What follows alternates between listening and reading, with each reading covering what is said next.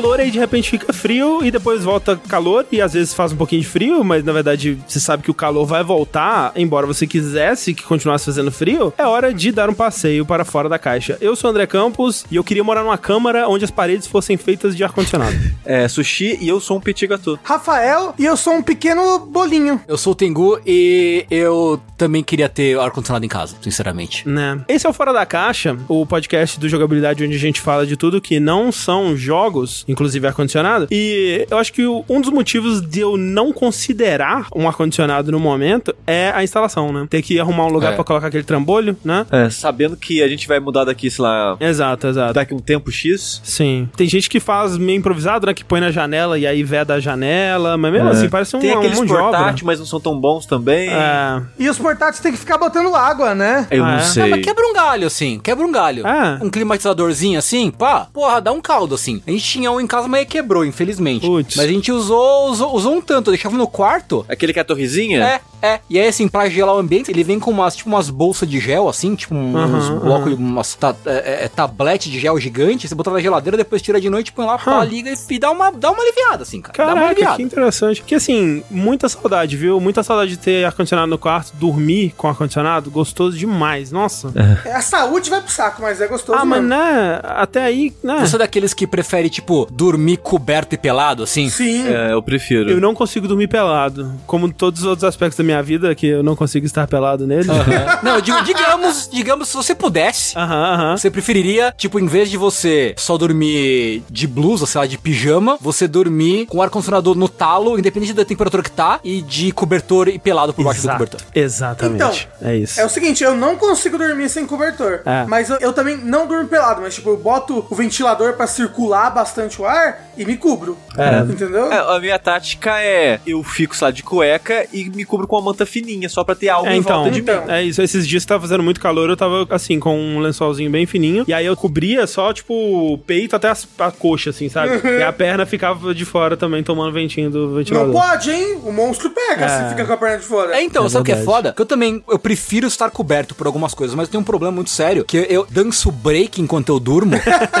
tipo, eu, me mexo muito, muito enquanto eu durmo. Então, assim, invariavelmente, eu vou a- acabar a noite e vou amanhecer sem cobertor. Sei. No fim da noite vai ter uma barreira de cobertor entre eu e a Agnes, assim. Porque eu vou jogar todo o cobertor pro lado. E tipo, foda-se, não tem o que fazer, sabe? Sabe de onde que eu acho que vem minha necessidade de dormir com cobertor? Útero. Sim. É possível, Ó. mas eu acho que principalmente é. E se alguém ver minha bunda? Porque quando eu acordo e eu não tô coberto, meu primeiro pensamento é: ih, será que alguém viu minha bunda? André, Oi. essa bunda é domínio público já, filho. é, né?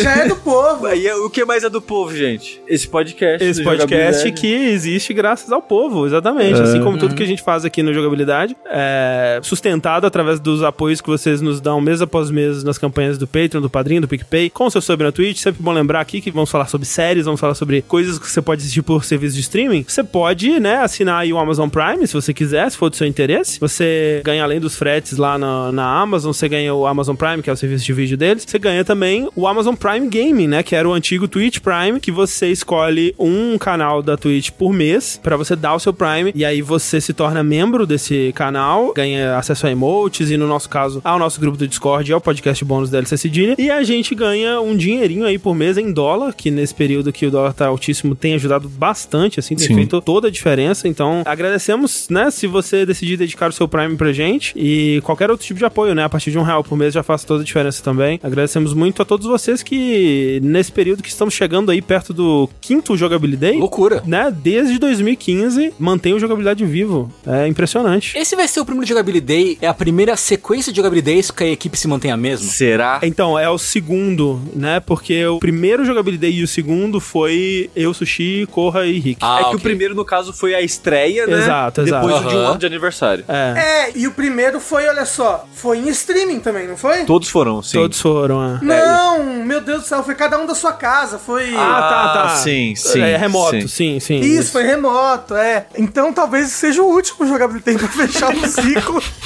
Que absurdo. Socorro. Não, tomara que não, tomara que tenham muitos outros e é, estamos aí mantendo a nossa equipe, o que me deixa muito feliz. Loucura. Quando a gente vai anunciar um novo membro no Jogabilidade é sempre muita, muita tensão. Pois é. Então, feliz de não ter que fazer isso esse ano. Até Será? onde a gente sabe. Será? Eita! Pode entrar, coronavírus! Fica um aviso então que esse ano o Jogability Day vai acontecer no dia 31 de outubro. Vai ser um Jogability Day temático aí de Halloween, né?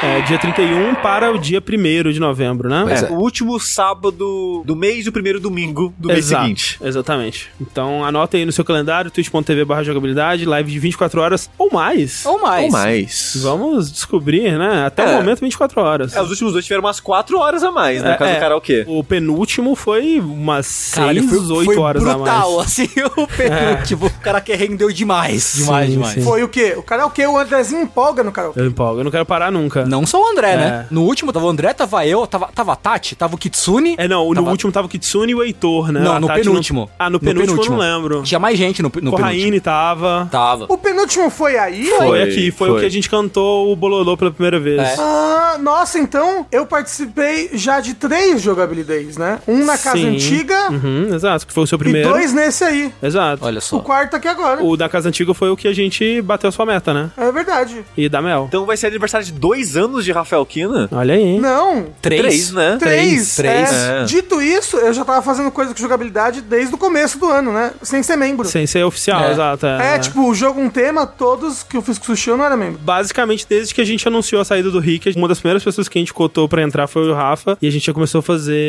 testes, né? É verdade, o André enfiou o dedo no meu cu. Que isso, Rápido, gente. tipo, ok, tem a ver, mas é um assunto que, sei lá, ninguém se interessa, mas pelo menos eu sei que o André conhece. Tipo, eu tô vendo muito vídeo do Mega 104 recentemente, né? E eu não sabia que o Garrett, que é o cara dos Dread, Sim, sim. ele só entrou de fato ano passado pra, pra equipe. Caraca. Ué, ele era o que antes? Ele, tipo, ele só ficou fixo ano passado. Eu, tipo, caralho, como assim? Pra mim, ele sempre foi membro Então, fixo. pra mim também, porque, tipo, ele tá sempre, sempre fazendo tudo com os caras, Sim, né? tipo, desde que eu comecei a acompanhar o podcast do Max 64, que deve ter sido, sei lá, 2009, assim. É, então. Ele tá lá, ele aparece em quase todos os episódios. Então, eu tava lendo a wiki do Mega 64, tava lendo os perfis de todos eles, né? Aí eu falei, ah, Garrett só entrou na equipe em 2019. Eu falei, não, não é possível, cara, que loucura. Você não leu 2009 errado, por engano. não, não, não. Aí tem o link pro podcast que eles fazem um anúncio, né? Caraca. Falei, aí, galera, a gente vai anunciar o novo membro do Mega 74.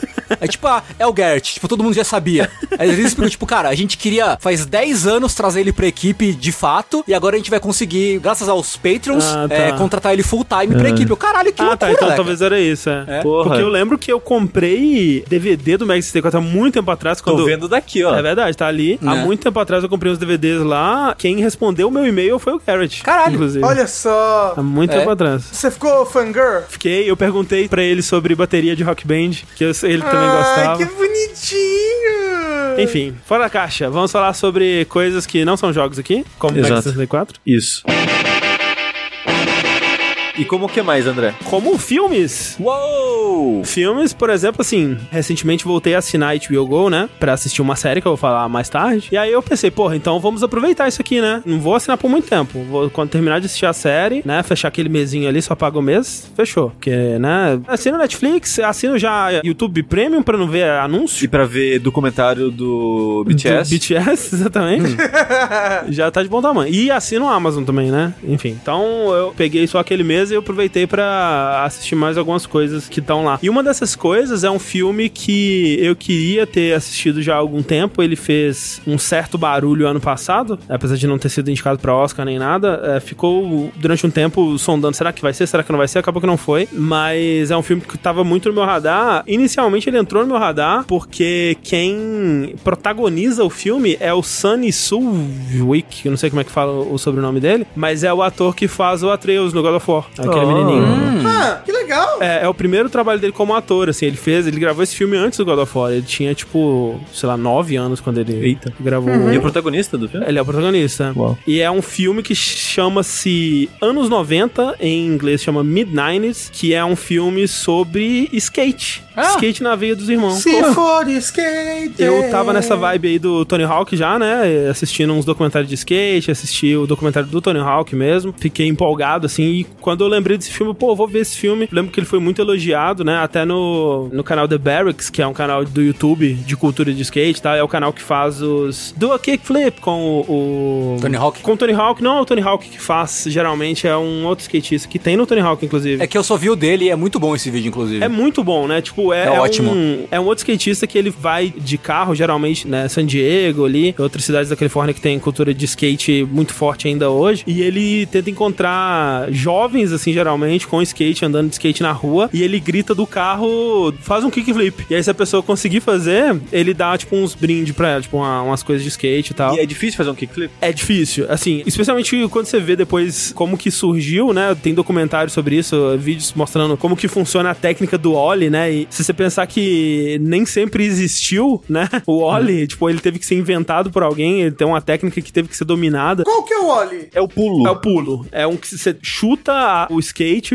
e ele Te chuta de volta. te chuta de volta, basicamente. É, é uma parada que parece, quando você vê rápido, assim, parece que desafia a lei da física, assim. É muito, muito louco. Sendo que na verdade é pura física, André. É, o kickflip é meio que você fazer um ollie, só que você tá chutando o skate pro lado também. Então ele dá uma girada e você pega o skate no ar antes dele sair, né? É, é, o que que você, ele, ele gira como se fosse um golfinho, né? ele faz... É um double. É, isso. É, ele, ele faz um barrel roll, isso E aí, mesmo. assim, tem várias manobras que são uma mistura dessas coisas. É porque tem um flip que você gira ele horizontalmente. Eu acho que o kickflip é verticalmente, mas tem manobras que você gira horizontalmente e verticalmente ao mesmo tempo. É muito louco. Enfim, esse canal, ele fez um, um vídeo com os atores do filme, pouco depois que o filme saiu. Porque o que acontece? O filme, ele é dirigido pelo Jonah Hill, né? O ator. Nossa. É o primeiro filme dele como diretor, né? Ele passou aí pelas mãos de vários diretores famosos. Ele falou, pô, eu acho que eu tomei gosto por isso aqui, eu quero dirigir. E ele sempre foi muito apaixonado pela cultura de skate. Ele acho que ele não é um, um skatista mesmo, mas ele é bem aficionado mesmo pela cultura toda. E ele decidiu fazer. E uma das coisas que ele percebeu no começo, quando ele tava tentando é, encontrar o elenco pro filme, é que é muito mais fácil você ensinar um skatista a atuar do que ensinar um ator a aprender a dar de skate com verossimilhança, né? De forma convincente ali. Então, todo o elenco principal, que são crianças e adolescentes, são todos skatistas de verdade que ele fez testes e viu que sabiam atuar. Então foi meio que assim que o, o Sunny, que, que é o, o Atreus, ele começou, na verdade. Ele é um Ah, é? menino que ele, tipo, ele anda de skate maravilhosamente bem, assim, pra idade dele. Faz umas paradas muito incríveis, assim. E foi pra esse teste, se deu bem, pegou o papel de protagonista. Pelo que eu sei, pelo menos, pelo que eu vi da história, né? Tal, eu não sei se ele já, em algum outro momento, tinha feito outra coisa de atuação e tal, mas pelo que eu vi, ele começou aí. E é um filme, assim, é um filme relativamente simples, né? Porque é é a história desse garoto que em casa ele mora com a, a mãe e o irmão mais velho. E o irmão mais velho tá naquela fase, assim, ele é adolescente também, mas ele deve ter, sei lá, uns 16, 17 anos, assim, no máximo. E ele tá naquela fase de eu sou adulto, sabe? Então eu, eu quero me distanciar do meu irmãozinho que por algum tempo foi um amigo e agora ele. Ai, que triste. É, ele tá sendo meio que excluído e o irmão ele fica meio que nessa de eu não tenho lugar, né? Porque ele quer fazer parte da vida do irmão, né? Ele quando o irmão sai, ele entra no quarto dele pra ouvir os CDs dele e, e mexer nas coisas de adulto dele, né? Ele tem uns pesos de academia lá, ele fica lá brincando e tal. Ah, E se passa nos anos 90. Nos anos 90, isso. Só que ele meio que não, não se encontra, né? O irmão quer distância e a mãe, ela é, também já foi mais próxima, mas alguma coisa ali afastou eles e tal. E um dia ele tá andando pela rua e ele vê esses skatistas, né? E ele vê uns garotos que são um pouco mais velhos que ele, né? Ele, na história, ele deve ter uns 11 anos, assim. Uns garotos que devem ter, tipo, uns 13 a 15 anos, mais ou menos, fazendo manobras e falando com adultos de uma forma é, descolada, assim, né? De uma forma rude até. E ele olha aquilo e ele fica fascinado naquilo, né? Os meninos andando de skate e tal. E ele quer muito fazer parte daquilo. Aquilo se torna o objetivo de vida dele. Então ele troca o Discman que ele tinha com o irmão em troca do skate dele, que é um skate no estilo anos 80, aquele skate que ele é todo curvado, assim. Ele não é aquele skate retinho, né? Que a gente conhece, né? Que os skatistas passaram a usar como base. É um skate todo zoado, colorido, assim. Mas ele começa a, a tentar subir no skate, né? E, e tem várias montagens dele tentando andar em cima do skate primeiro e, e só ficar de pé em cima do skate e, e- andar ali. E caindo Assim, e levantando e tal. O que é algo que eu nunca nem consegui fazer. Nunca. Eu, te- eu sempre tive muito medo. Muito medo. Eu tive skate quando eu era criança. É. E eu só, eu só ficava sentado nele descendo ladeira, assim. É, tipo isso. Que eu não conseguia ficar de pé, de jeito Não, maneira. dava muito medo. Eu colocava um pé em cima do skate e falava, não, isso aqui eu vou morrer. Sim!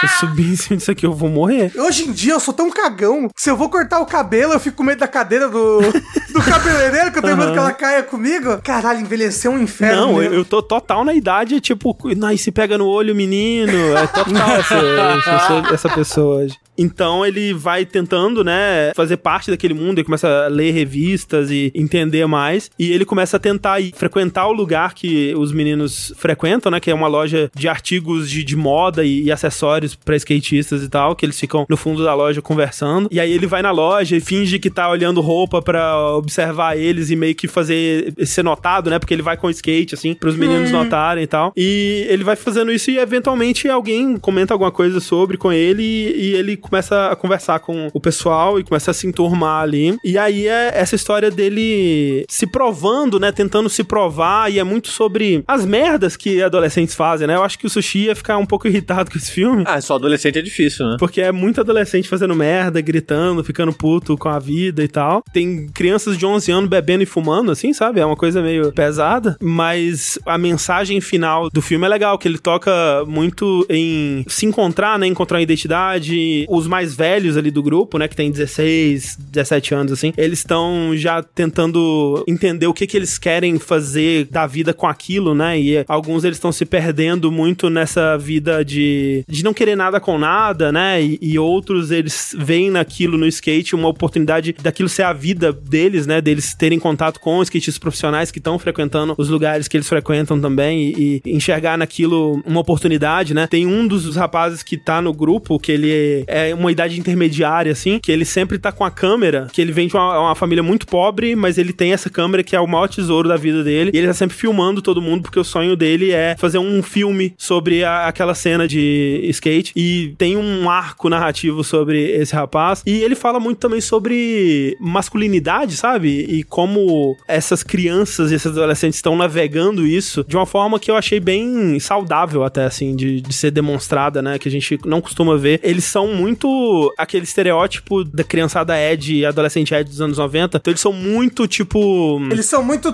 tubular. É muito tubular, exatamente. Mas eles são muito politicamente incorretos, né? Então eles falam várias gírias e coisas que a gente, hoje em dia, a gente olha e fala: caralho, eita porra, criança falando uma- umas paradas assim. Vai lavar a boca da criança, coloca o sabão. É tudo dentro de um contexto que faz sentido pro filme. E a perspectiva do filme sobre isso eu achei que é positiva e saudável no final das contas. O né? filme que é um drama. É um drama. É meio que um drama. Tipo, é acompanhando a vida dessa criança se encontrando no mundo, digamos assim. né? Cobra um período muito grande da vida dela, é só aquele momentinho ali. Não, é, vamos dizer, alguns meses, assim, Ok. da amizade desses garotos aí e os altos e baixos, né? E como se pegasse, né, alguns meses da vida de um adolescente que tá encontrando o, o hobby favorito dele na vida, encontrando o, o nicho dele na vida e como que se dá essas interações. E, e é isso, é um recorte que é mostrado no filme e aí o filme acaba. Tipo, é, é- lembra muito um, sei lá, Irmãos Coen, assim, que é assim, ligamos a câmera, acompanhamos a vida dessa pessoa, acabou. Tipo, não tem Uma conclusão. uma grande conclusão, uma grande virada na vida desses personagens. A gente tá acompanhando um momento ali que é importante na vida deles, assim. Pra mim funcionou bastante. Eu, eu gostei, os atores são muito bons. Eu fico pensando como que foi pra gravar, né? Eu, eu vi entrevistas, eu vi que o- a maioria do diálogo ele é improvisado, né? Então deve ter gravado muita cena desses garotos, tipo, conversando só e cortado o que era melhor, assim, mas funciona bem, assim. Eu gostei bastante. É, anos 90 tá na HBO Go. Tubular. Radical! Qual dia dos anos 90 da, da idade de vocês? Irado. Brasil, Brasil. Cara, irado. Só. Irado é anos 90, Sabe assim. porque é foda? Porque eu falo irado às vezes. Então, aí, pois é, justamente. Entrega a sua idade. Eu chegando com skate na escola, né? E aí, galerinha irada? Uma gíria que é muito anos 90 pra mim e que eu não entendia quando eu era uma criança do interior de Minas Gerais, porque eu via na legenda de Beavis e Butthead. É só. Cara, eu, eu ia falar exatamente isso. Eu ia É. falar Só. exatamente do só. Porque, tipo, eu falo muito pode crer. Eu tenho esse Aham. xixi hoje em dia. Mas quando eu era, era moleque, era só, tipo, só. Só. Só. E eu não entendia, cara, porque É, eu via o só. Beavis e Butthead e eles falavam, yeah. E na legenda, só. Só. Eu, o quê? Quem que fala isso? Como assim? Não era É, comum, eu pô. falava muito isso. É porque você achava que era so. Ô, so! Ô, só. E aí, so? Nossa, de gíria, não sei se é gíria, mas de vício de linguagem que eu tinha, assim, era velho. Velho, É, pode velho, crer. eu falo muito ainda. Mas era também. velho ou era véi? Véi. E aí, véi? Como é que você tá, véi? Véia mais Minas pra mim, não sei. É, o que, uma que é muito Minas e que o Fred falava muito era Fraga. Fraga. Fraga. Conheço o Fraga através dos vídeos do satirismo da turma do Thiaguinho. Exato, exatamente. que é tudo pessoal de, de BH, né? De Minas. sim. Eu só conheço Tubular porque Super Mario World tem aquele mundo especial, né? O mundo da estrela. E aí dentro do mundo da estrela você acessa um outro mundo que é mais especial ainda, né? E aí lá as fases são todas tipo gírias, coisas descoladas, né? E aí uma delas é Tubular, a outra é Groovy, Aham. a outra é Funky. É muito Toy Jam isso aí. Aliás, o, quem fala Groovy também é o moço lá do, da Serra Elétrica no lugar da mão do Evil Dead. Né? Ah, Sim, sim, sim, é eu verdade. Ele fala Groovy. E o Duke Nukem, obviamente, porque ele copia tudo. É. Exato. o Duke Nuke é o Genshin Impact do, do seu tempo. Isso.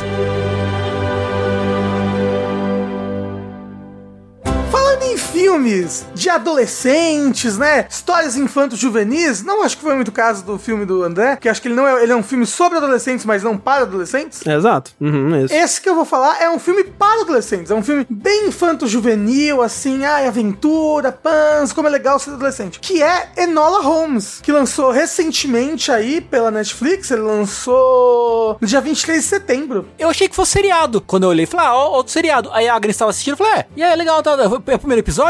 Ela, não, não, é, é filme. Eu, nossa, um filme. Existe filme em 2020 ainda. Na Netflix. É, então, e é um filme da Netflix de umas duas horinhas assim, de boinha, e ele é baseado num livro, na verdade. Eu descobri só depois que eu assisti o filme, ele é baseado numa série de livros. pois é, Sherlock Holmes não existiu, Rafa. Vocês viram isso? Eu, então, eu ia, eu ia trazer esse assunto depois, porque ele é baseado numa série de livros, The Enola Holmes Mystery, e aí esse filme cobre o primeiro livro, acho que são seis livros até agora. Não, acho que são seis livros no total, porque o último livro foi lançado em 2010. E é engraçado porque esse filme trouxe de volta, ou trouxe, ou apresentou pra muita galerinha jovem aí, Sherlock Holmes, né? E tinha muita gente no Twitter, assim, tipo, surpreso, chocado que o Sherlock Holmes não foi uma pessoa de verdade. Porque as pessoas começaram a pesquisar assim, ai, como é que era a Enola Holmes? Tipo, será que ela existiu? Na né? vida real, né? É, como é que ela era na vida real? O Panzai falou, hã? Ela não existiu, que horror! E aí, tipo, descobriram que o Sherlock Holmes também não existiu. Quem diria? Aí você fala, ora, ora, temos um Sherlock Holmes aqui. Mas eu acho que isso é mais comum do que parece, né? Porque Sim, sim. Tipo, mesmo na época que foram publicados os livros do Sherlock Holmes, a galera achava que era uma pessoa de verdade e tal. Eu tenho a impressão de que, tipo, durante a minha vida, eu vivi vários momentos em que pessoas tendo a realização de que Sherlock Holmes não era uma pessoa real, e sim era um, um boneco de, um, de uma série de livros, assim. É porque eles meio que tentavam manter ele como uma pessoa viva, né? Que, tipo, tem a casa e tem essas É. paradas assim que tentam linkar ele com a realidade mesmo. Eu sei, eu sei que a história se passa no nosso mundo, mas tentar colocar ele no nosso mundo, né? De, de fato. É, eu, eu acho que isso é uma coisa meio britânica, assim, eu tava lendo, assim, sabe? De, tipo, Rei Arthur, sabe? Uma, uma coisa assim que, tipo... Mas o que? O Rei Arthur não existiu? Ai, meu Deus. Então, não, nada aponta que ele existiu, né? é, Tipo, não há registros. Mas bem, uma longa história também é a história do Denola Holmes, o filme, né? Que eu acho que o filme é só Enola Holmes, da Netflix, apesar dele cobrir o primeiro livro, né? Que o primeiro livro se chama Denola Holmes e o Marquês Desaparecido. Mas peraí, é Enola Holmes ou Denola Holmes? Ah, eu falei Denola Holmes? Ah. Ai, gente, é que eu sou inglês demais, sabe? É porque, na verdade, o primeiro livro é An Enola Holmes Mystery, The Case of the Missing Marquis. Ok. Os mistérios de Enola Holmes, um mistério de Enola Holmes, o caso do Marquês desaparecido, e aí o filme, ele adapta esse primeiro livro. Eu não acompanhei muito as paradas do filme, nem do livro, Rafa. Como que ele adapta esse universo do Sherlock Holmes? É bacana porque ele situa o Sherlock Holmes, e eu não sei se é mesmo, se as histórias do Sherlock Holmes se passavam nessa época, mas ele situa o Sherlock Holmes numa época em que tava havendo mudança na sociedade da Inglaterra. Uma mudança principalmente no sentido de que a Inglaterra já era uma democracia, né? Mais ou menos, na verdade. A, a Inglaterra já tinha voto. Uhum. Só que só votavam certas pessoas, por exemplo, né? Só votavam homens, só votavam pessoas alfabetizadas. E estava havendo, por exemplo, nessa época, e, e é bacana você ver isso, porque o filme tá situado ali nesse acontecimento, mas estava havendo nessa época discussões sobre será que mulheres deveriam votar? E mulheres querendo o voto. Inclusive, acho que é aí que inicia o movimento sufragista, né? Que são as mulheres que queriam votar, que queriam ter direitos políticos. O filme, inclusive, ele abre com uma tomada passando assim por Londres e tipo um cara numa praça assim falando pra outras pessoas assim sobre o direito do voto dos analfabetos, ele tá falando. Nesse momento e pregando isso e tudo mais. E aí depois o filme vai pra Enola Holmes e conta um pouquinho sobre ela. O filme, ele lembra muito, e eu não sei o quanto disso é adaptação do livro, porque eu não li o livro, mas tipo, talvez no livro o personagem converse muito com o que tá acontecendo e tudo mais, porque o filme, ele é muito é, Ferris Bueller, sabe? Curtindo na vida doidada. Aham. Né? No sentido de que a Enola Holmes conversa o tempo todo com a câmera. Sei. Ela para pra conversar com a câmera, acontece alguma coisa com ela, ela olha pra câmera e ri, entendeu? A referência moderna disso é, é Fleabag. Nossa. Ah, eu ia falar que a referência moderna disso é Deadpool. Eu ia falar House of Cards, mas eu sou muito velho, porque essa parada já tem 10 anos, É, né? eu ia falar The Office, mas The Office também é velho, é, então. É tipo isso, tudo isso. É. Acho que a mais moderna é Fleabag. É, É. então, tipo, o tempo todo a Enola faz isso. Inclusive, começa com ela assim, ela, sei lá, tá andando de bicicleta, pans, e aí. Ela não fala exatamente isso, mas tipo, você deve estar se imaginando o que está acontecendo comigo, sabe? Ou como é que eu vim parar aqui. Mas é o seguinte: a Enola Holmes, ela é a irmã mais nova de dois irmãos, que é o Sherlock Holmes e o. É um Mycroft. nome que parece. Isso, É isso. Mycroft, que- é. eu falo, é um nome que parece Microsoft. Mas é. Microsoft Holmes, isso. Isso, e, só que esses irmãos são muito mais velhos que ela, acho que eles são tipo 15 anos mais velhos que ela. E ela é criada basicamente pela mãe, porque o pai morreu quando ela era muito, muito jovem, e a mãe dela que criou ela em casa, que ensinou tudo a ela. E a mãe dela era meio louquinha, assim, tipo, ensinou ela esgrima, ensinou ela judô, karatê, fazia ela ler todos os livros da biblioteca, sabe? E, tipo, conversava muito com ela. Então, tipo, ela tem essa relação muito legal de respeito, de admiração pela mãe e pelo irmão, Sherlock, porque ele é muito famoso. Ele tá sempre aparecendo nos jornais, que resolveu o caso, resolveu o mistério. Ela coleciona os jornais dele, tudo mais, mas ele e o outro irmão, eles são, tipo, super afastados da família. Eles voltaram pra casa uma vez desde que eles foram embora, sabe? Tipo, o Sherlock não manda carta, o Sherlock nem sabe da existência dela direito. É, Rafa, Ah. você sabe se Enola Holmes ela é um personagem que existe nos livros ou foi esse livro que inventou ela? Eu acho que foi esse livro que inventou. Ah, ok. E tem o, tem o Watson no filme? Então, não tem. Eu até fiquei pensando assim, porque Sherlock fala que não, eu trabalho sozinho, eu só trabalho sozinho, blá blá blá. Ele ainda não tem o Watson, ou tipo, talvez no final desses livros, que são seis, né? Ela meio que vai virar um Watson pra ele, alguma coisa assim, sabe? Sei. Vai ajudar ele a resolver, porque apesar de ela resolver tudo muito atrapalhadamente, ela é muito inteligente, sabe? Você me dizendo que esse filme ele é um Teen Titans da Liga da Justiça, é isso? É tipo isso, só que o que eu acho bacana é que ela é mulher nessa época, então, tipo, não é interessante a ninguém, a não ser a mãe dela, porque o que acontece? A mãe dela some. Ela acorda um dia de manhã e a mãe dela não está mais em casa. A mãe dela sumiu, a mãe dela não deixou carta, não, não... Aliás, a mãe dela deixou uma carta que ela encontra depois. Mas, tipo, só isso. E aí, obviamente, os irmãos dela vêm pra casa e o Microsoft, não, como é que é? Mycroft. O Mycroft, ele já é apresentado como sendo um cara chato. Tipo, ele, ele vê a irmã, ao invés de, tipo, abraçar, ao invés de dar oi, falar de olá, ele, tipo, já começa. a- Você tá toda imunda, toda suja. Você é jeito de mulher se comportar? Cadê a minha carruagem que eu pedi pra trazer, sabe? Blá, blá, blá, blá, blá. E ele fica com a guarda dela. Então, ele já decide assim, tipo, não, você vai pra um internato pra você aprender a ser uma boa esposa, sabe? Pra você aprender a costurar, pra você aprender a se portar, pra você aprender a usar corset, né? Chama, né? Pra você aprender a, ter inteligência feminina. E ela não é desse jeito, né? Ela é quando ela quer, né? Mas ela gosta de jogar tênis, sabe? Ela gosta de várias outras coisas. Então, nesse processo de que ela não quer isso, obviamente, ela chora muito, ela tá sem a mãe, a mãe dela sumiu, blá blá blá. Ela foge pra procurar a mãe, porque ela começa a encontrar pistas e coisas que a mãe deixou pra ela. E nisso, no trem, quando ela entra no trem pra fugir, ela faz todo um esqueminha dela pra despistar os irmãos. Ela, obviamente, ela meio que despista o Mycroft.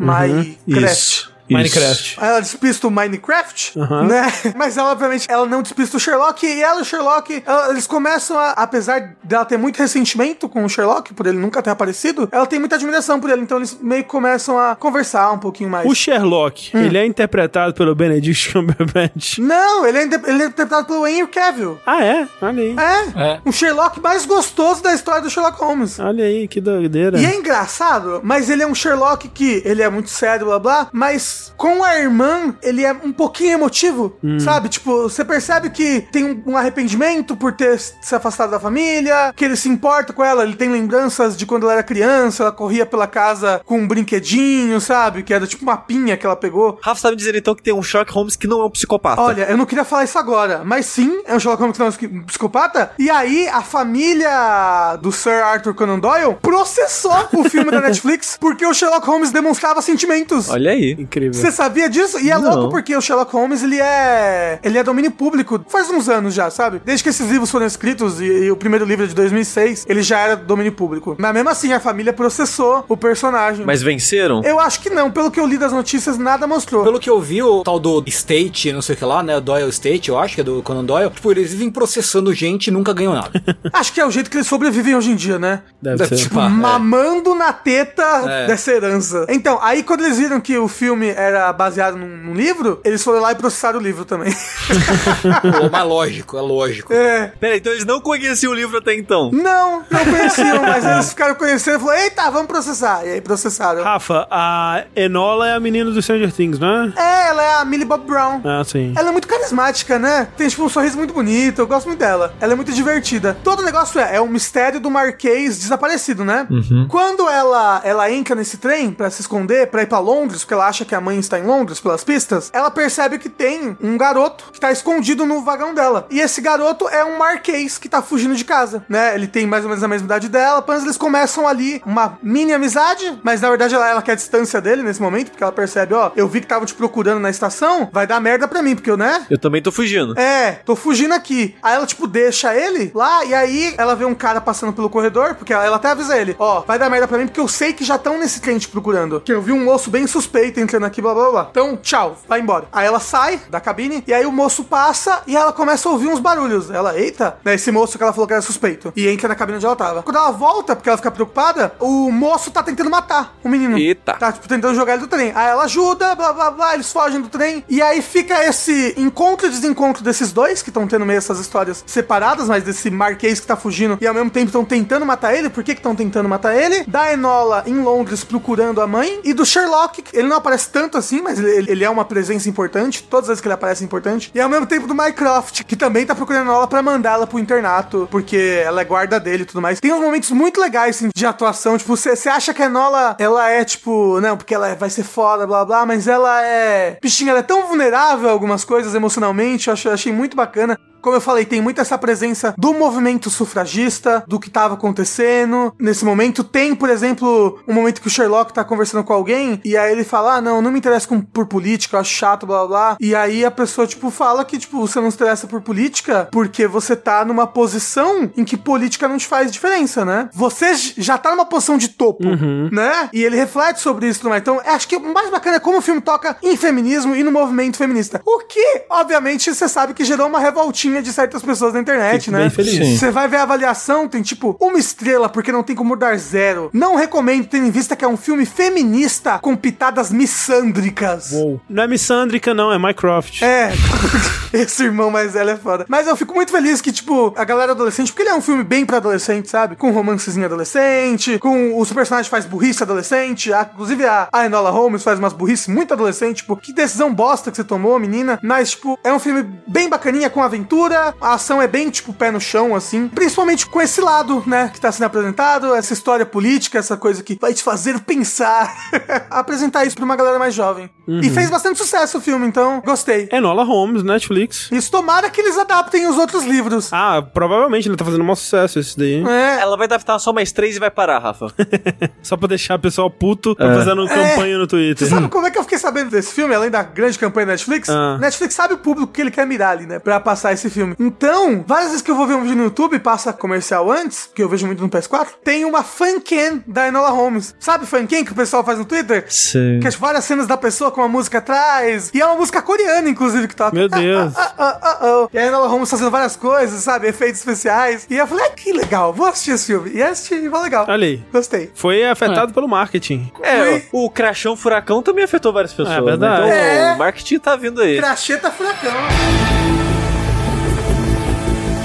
Por falar em coisas que supostamente, mas muito supostamente mesmo, são pra crianças e adolescentes e jovens adultos, né? Eu tô revendo várias séries de Kamen Rider com a Agnes, né? Porque tem muitas que ela não viu ainda. Então a gente tá, às vezes, pegando almoço assim, comendo alguma coisa, lá, vamos assistir um episódio ou dois de alguma série e tal. E a gente viu algumas aí nesse meio tempo. A gente acabou de assistir o Zero One, assistimos o Build, que é muito bom, que de- falo num, num outro fora da caixa. Zero One foi o último que você falou aqui no Fora da Caixa. né? O Isso. Zero One é aquele que é o mais novo, que é diferentão? Isso. É o do Homem de Ferro. É o Homem de Ferro.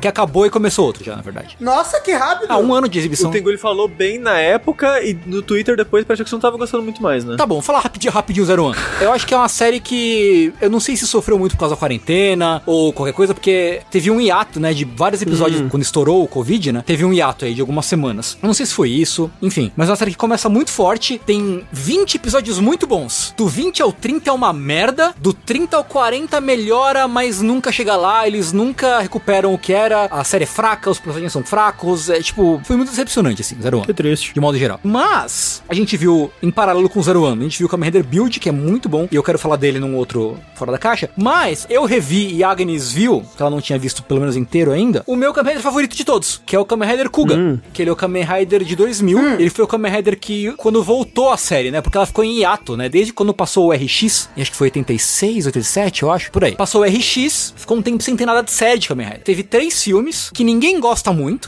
né? Que é o Shin, o ZO e o J, que ninguém gosta muito, né? O pessoal meio que finge que não existe.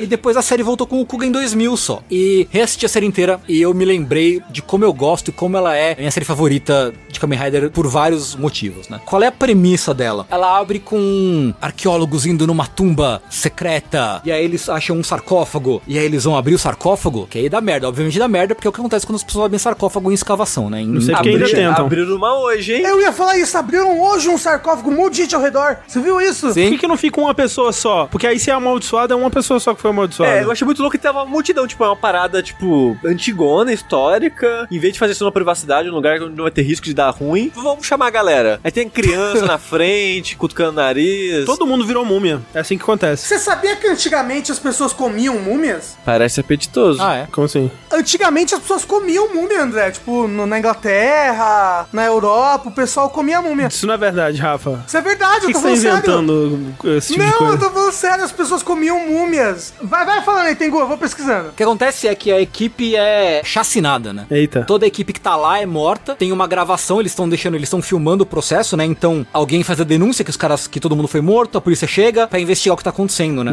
E aí o que acontece? Aparece o nosso protagonista, que é o Godai Yusuke, o homem que persegue seus sonhos, o homem das 1999 habilidades. Ele dá, ele- é o cartãozinho dele, que ele tem um cartão de visita que tá isso escrito, né? É o homem que segue seus sonhos. e o lance é que ele é um cara que gosta de sair em aventuras pelo mundo. Ele escala montanha, ele vai pra praia, ele vai pra floresta, ele, ele curte fazer mochilão pelo mundo. Ele é um espírito livre. E aí, ele tá lá, ele sente alguma coisa falando com ele, vindo dali. E ele quer passar a polícia ali pra ver o que tá rolando, porque ele é uma aventura, ele quer ver o que tá rolando na tumba dos assassinos. Só que aí, obviamente, a polícia pega ele e fala: Amigão, aqui não. E ele vê, enquanto a polícia tá prendendo ele, ele vê os peritos da polícia levando embora um cinto esquisito, né? Tá num plástico, não sei o que e tal. E ele olha pro cinto e ele, tipo, vê imagens de um cara lutando contra os monstros, meio que tudo na penumbra, sem conseguir tirar direito o que, que é e tal. E ele fica tipo, eita porra, o que, que é isso? Mas o caso é que a polícia, né, ele- eles pedem pra uma arqueóloga, que é amiga do Godai, protagonista, dar uma investigada nas coisas. Eles encontram várias coisas escritas, né, na tumba e tal, nos materiais. E como mataram várias pessoas, eles estão querendo investigar o que aconteceu. Uma dúvida, Tengu, isso daí é no Japão ou no Egito? No Japão, se passa no Japão. Uma pirâmide no Japão. É tipo uma tumba, um Uma uma tumba. ca- bagulho numa caverna, assim. Ok. E aí, eles acabam indo na delegacia pra investigar esse negócio aí, esse tal de cinto. Só que o que acontece? Um monstro começa a matar várias pessoas pela cidade e vai atacar a delegacia. Ele começa a tá- matar todo mundo, matar os policiais, não sei o que, e o Godai tá lá. Tá lá, meio todo mundo desesperado, eles atiram no monstro, não acontece nada. Ele fala, eu tô sentindo o, o cinto me chamar. e ele vai lá, pega o cinto e põe no, no abdômen, e meio que o corpo dele absorve o cinto pra dentro dele. Eita. Ai, que medo. Você sabe que às vezes, Tengu, Uhum. às vezes parece que eu- se o cinto tá muito apertado, vai acontecer isso, É, viu? tô ligado, eu sei. E aí, quando ele vai tentar, ele meio que fica empolgado, ele se empolga e tal, ele começa a bater no monstro. No que ele bate no monstro, quando ele bate, o braço dele que se transforma. Cada vez que ele bate no monstro, o corpo dele vai se transformando cada vez mais, até que ele assume a forma do Kamen Rider. Só que um Kamen Rider, a forma dele que a gente vê, até na abertura e tal, ele é todo vermelho. Ele se transforma numa forma branca. Mas e tal, eles lutam, não sei o que. E ele fala, caralho, consegui me transformar. Sem dar muito spoiler do que acontece, a premissa básica é, ele começa a trabalhar, a polícia primeiro acha que ele é um monstro, como todos os outros, mas depois ele tem contato com um policial específico, que é o Ichijo. Eles começam a, a meio que trabalhar em segredo para descobrir tanto o mistério do que aconteceu na tumba, quanto combater os monstros que estão atacando a cidade, quanto descobrir por que, que eles estão atacando a cidade e quantos são e tal. Porque o que acontece? Parece que os monstros não atacam indiscriminadamente as pessoas. Cada um tem meio que uma regra. Tipo, ah, esse monstro só ataca pessoas numa região específica. Esse monstro só ataca pessoas que estão dirigindo o carro. Eita. Esse monstro só ataca pessoas que estão perto da água. São yokais, então. Eles são tipo yokais, assim. Tipo É yokais. porque tem muito isso, né, na cultura dos yokais, tipo, Sim. né? Sim, Aí sim. se eu caio, só ataca a pessoa quando ela tá no banheiro. Sim, é meio que isso, assim. E por outro lado, o que é muito legal, primeiro tem esse mistério que eles querem descobrir por que que tá acontecendo isso pra impedir, e tem todo um lance de que, ok, a gente tem que descobrir logo qual é a regra pra poder impedir que mais pessoas morram nas mãos dos monstros. Então é meio que se fosse um, um arquivo X com um seriado procedural policial, Sei. que tem um lance de investigação, de suspense, né, descobrir quem é o criminoso. Por outro lado, a gente vê também várias tomadas com os monstros falando entre si. Uma coisa que eu acho muito legal, que até uma- vale a pena você assistir duas vezes, Kuga. Por quê? Eles falam num idioma que você não entende. Eles se conversam entre si, primeiro completamente ininteligível. À medida que a série avança e eles vão se incorporando à sociedade humana, eles começam a misturar uma palavrinha aqui ou outra que você entende. Começam a falar com pessoas, né? Até que mais pro fim da série, eles estão falando quase totalmente em, em japonês, no caso, né? Só que muito dos diálogos entre eles você não entende ou entende um pouquinho só pelo contexto. Só que depois que a série acabou, eles lançaram um livro muito maneiro, inclusive, com tudo que significa os diálogos Eita. dos monstros. Então tem algumas legendas que colocam a legenda de verdade pra você entender o que eles estão falando. Então eu acho particularmente muito legal você assistir primeiro sem entender nada, pra ter meio que tipo, caralho, pra ter o mistério e depois você sabendo a história inteira, voltar e entender o que, Sei. que eles estavam falando em cada uma das partes, assim. Eu achei muito legal, porque eu só tinha assistido sem essa legenda, sem entender o que os monstros estavam falando. Eu li no livro depois, mas eu não vi, né, tendo todo o contexto. Sei. E ter revisto, sabendo o fim e tal, pra mim foi uma experiência muito legal. Então, obviamente que tem, né, coisa tipo monstro, efeito especial, lutinha, não sei o quê. Dos anos 2000. Anos 2000. Então o efeito especial dele é muito capenga, inclusive. É bem, bem capenga. Ele é uma série que ele é meio que. Tem esse lance, arquivo X série policial no- com um poderzinho, né? Na segunda metade ele vira sexta-feira 13 com poderzinho, porque vira meio que uma série de terror. Caralho. Que legal. Tem uns, uns assassinatos, um- uns duelos com monstros que é assustador, assim. Eles realmente filmam o bagulho como se fosse de terror. Caraca. As tomadas de câmera, a trilha sonora, as cores, a iluminação, é tudo como se fosse terror pra você sentir medo mesmo, sabe? Mesmo sabendo que, tipo, tem um super-herói que vai dar uma voadora e vai explodir o monstro. Talvez, tá ligado? Você fica apreensivo, porque, tipo, Uhum. tem um monstro que ele planta meio que uma lâmina, meio que uma agulha gigante dentro das vítimas. Eca. E aí, ele começa a aparecer pras vítimas, tipo, escondido atrás de uma moita, pela janela. E a pessoa fica meio paranoica, Uhum. vendo o cara em todo lugar. E sabendo, o cara fala, "Ah, você vai morrer em quatro dias. O cara fala quando ele planta na pessoa, assim. Então tem todo o drama da pessoa, tipo, paranoica, achando que vai morrer. E a polícia correndo, não, porque a gente precisa matar o monstro antes que o cara morra. E o Godai, puto, porque ele não consegue desvendar, ele não consegue. Ele enfrenta o monstro, não consegue derrotar ele porque ele, o monstro é muito forte naquele ponto. Então você fica rangendo os dentes, porque é muito nervoso, assim, é muito tenso. Você, diz, você diria que tem crianças traumatizadas no Japão até hoje. Tem, puta, com certeza, com certeza. Sem dúvida Para alguma. as crianças que estavam assistindo isso no- em 2000, é tipo pra gente o Conto de Fada da TV Cultura. tipo isso. Eu não lembro disso. Você não assistiu o Conto de Fada da TV Cultura? Não. Era uns contos de fada, só que era tudo creepy pra caralho. Eu não sei se era a intenção, mas era tudo assustador. Todo mundo se fudia no final, era mó triste. Ah, assim. mas conto de fada é isso. Todo mundo se fode sempre. E assim, Kamen Rider, via de regra, tem finais ruins. Via de regra. Mas ruim de tipo, é triste ou ruim de tipo, nossa, que final bosta. Final bosta, esse final bosta. O do Kuga, ele é muito bom. Animal de bom. Pra mim, é o melhor final de Kamen Rider que tem. Você diria que é uma das razões porque ele é o seu favorito? Eu acho que sim. É eu que acho ele que sim. finaliza bem? Nossa, o final dele é incrível, incrível, incrível, incrível. Por quê, né? E o outro lado dessa coisa toda do terror e tal é porque é uma série muito humana, em que o protagonista, ele é um cara que é uma influência muito boa em todo mundo. Ele é um cara que sempre bota todo mundo pra cima, que ele é otimista. E quando a galera tá desacreditando, ele fala: Não, galera, vai ficar tudo bem. Ele persegue seus sonhos, afinal de contas. Uhum. Você vê que, tipo, em alguns momentos, em horas em que ele tá sozinho, ele amarga algumas coisas, mas ele se preocupa sempre em ser uma força positiva, ele ser meio que um herói não só porque ele mata monstro, mas porque ele- as pessoas dependem dele e tudo mais. Então, assim, é muito legal e porque explora muito bem o elenco de apoio. Explora muito legal. A arqueóloga, que é amiga dele, explora muito bem. O policial, que é parceiro dele, tipo, era um puta personagem. A equipe da polícia, que é meio que o elenco de apoio, né? Tem alguns detetives, tem até uma moça da polícia que fica operando rádio, tem o chefe da polícia, cara, todo mundo é- tem um papel importante na história. O que é muito difícil de acontecer nessas séries normalmente, assim, né?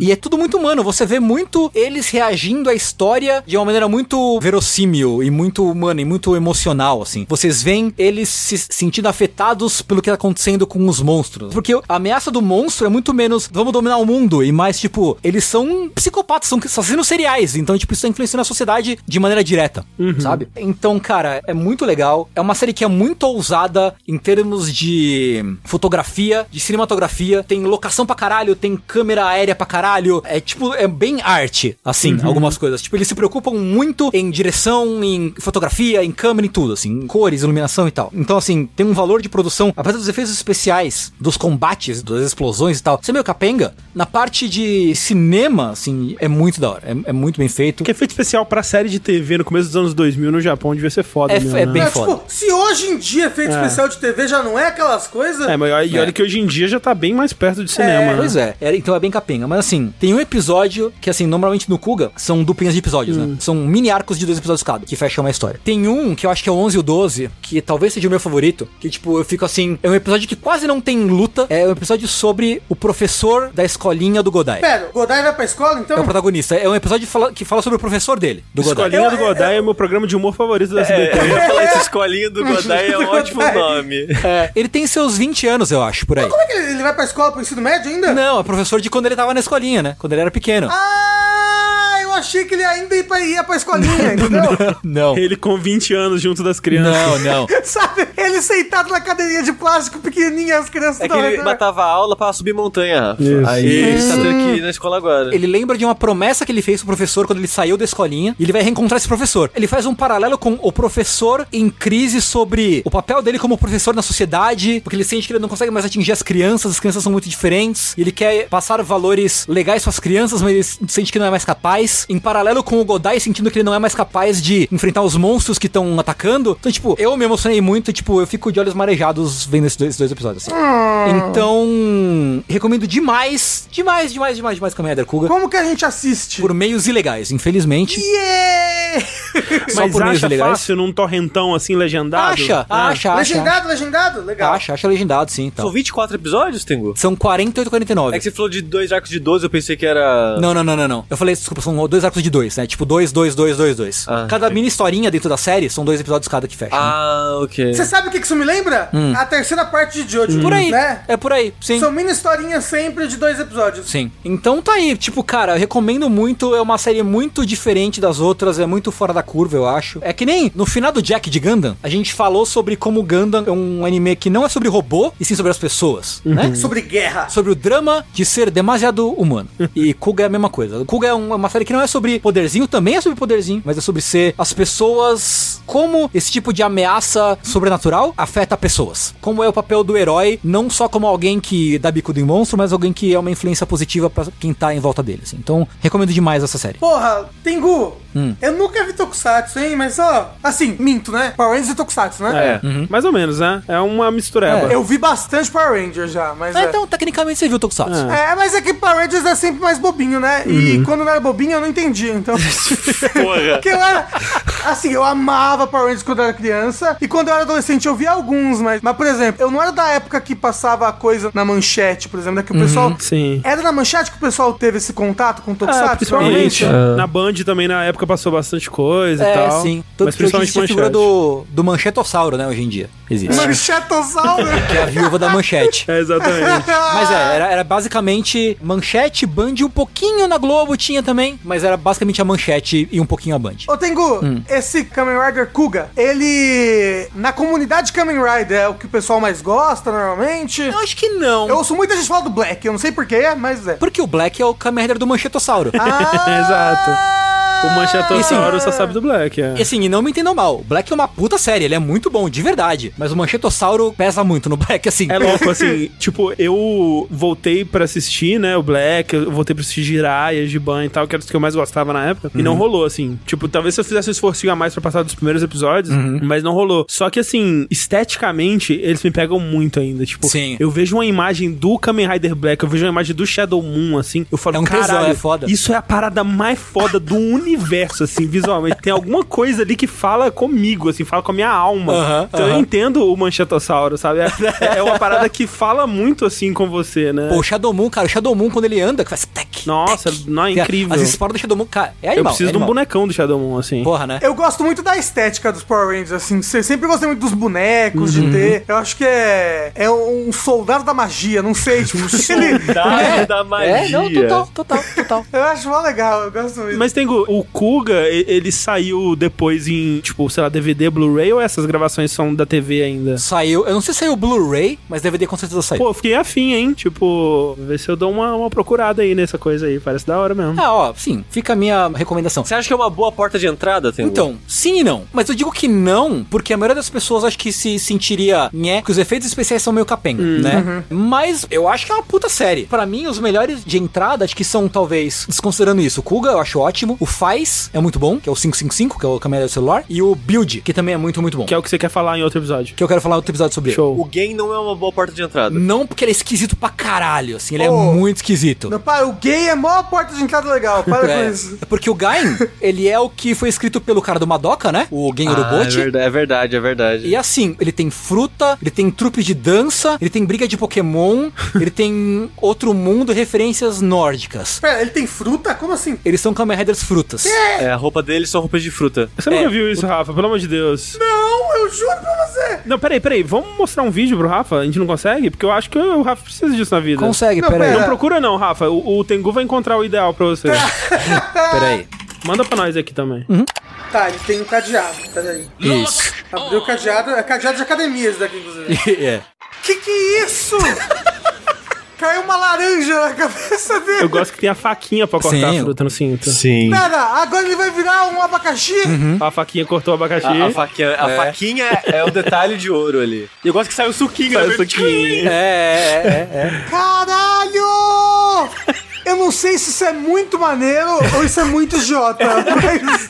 É, é a combinação perfeita dos dois, Rafa. Caralho! Caralho, que é uma banana na cabeça dele. As pontas da banana viram as ombreiras, né? É muito bom. Ah, mas desculpa pra ele virar coisas assim, tipo. Provavelmente tem uma muito boa, Rafa. Porque num outro mundo existem árvores que dão frutos de poder. E eles transformam o poder das frutas, transformando elas em cadeados. Achei lindo, nossa, Incrível. para. Tocou tocante aqui, hein, Tengu? É, então. Maravilhoso. Tocante mesmo. O poder é. das frutas sempre me pegou muito, sabe? Ó, eu tava pesquisando aqui, é assim, ó. Hum. As pessoas comiam múmias por muito tempo. Mas por muito tempo o quê? Há 5 mil anos atrás? Não, as Quando os pessoas comiam. roubavam as múmias. Ah, é? Então, os ingleses roubavam as múmias. E assim, tem coisas de pessoas que comiam ainda múmias no começo do século XX. Tipo, a- ao mesmo tempo que já existia Charlie Chaplin, sabe? Caralho. Então, a, gente, a gente tá tão longe de pessoas comendo. As pessoas faziam pó de múmia pra comer, porque achavam que era medicinal, entendeu? Ah, clássico. As pessoas, faziam, as pessoas roubavam tumba pra fazer pó de múmia. Por isso, inclusive, que a gente tem não tantas múmias hoje em dia. A gente tem poucas múmias por causa disso, porque as pessoas comeram todas. Porra, vai se fuder, né? Incrível. Aí não tem nem o que devolver pras pessoas mais pra fazer reparação histórica. Vai devolver um monte de cocô. Pois Né? É, subir em cima da mesa e fazer um cocô. Tenho uma última dúvida aqui do universo Kamen Rider. Eu tava recentemente adicionando mais jogos de PlayStation 2 e Wii. Eu descobri que tem muitos jogos de um tal de Kamen Rider Hibiki. Ele é Sim. famoso, popular? Ele é infame, eu diria. É? Porque ele é um Kamen Rider que. Esse é realmente fora da curva, por quê? Ele é um Kamen Rider só com tiozão no elenco, assim.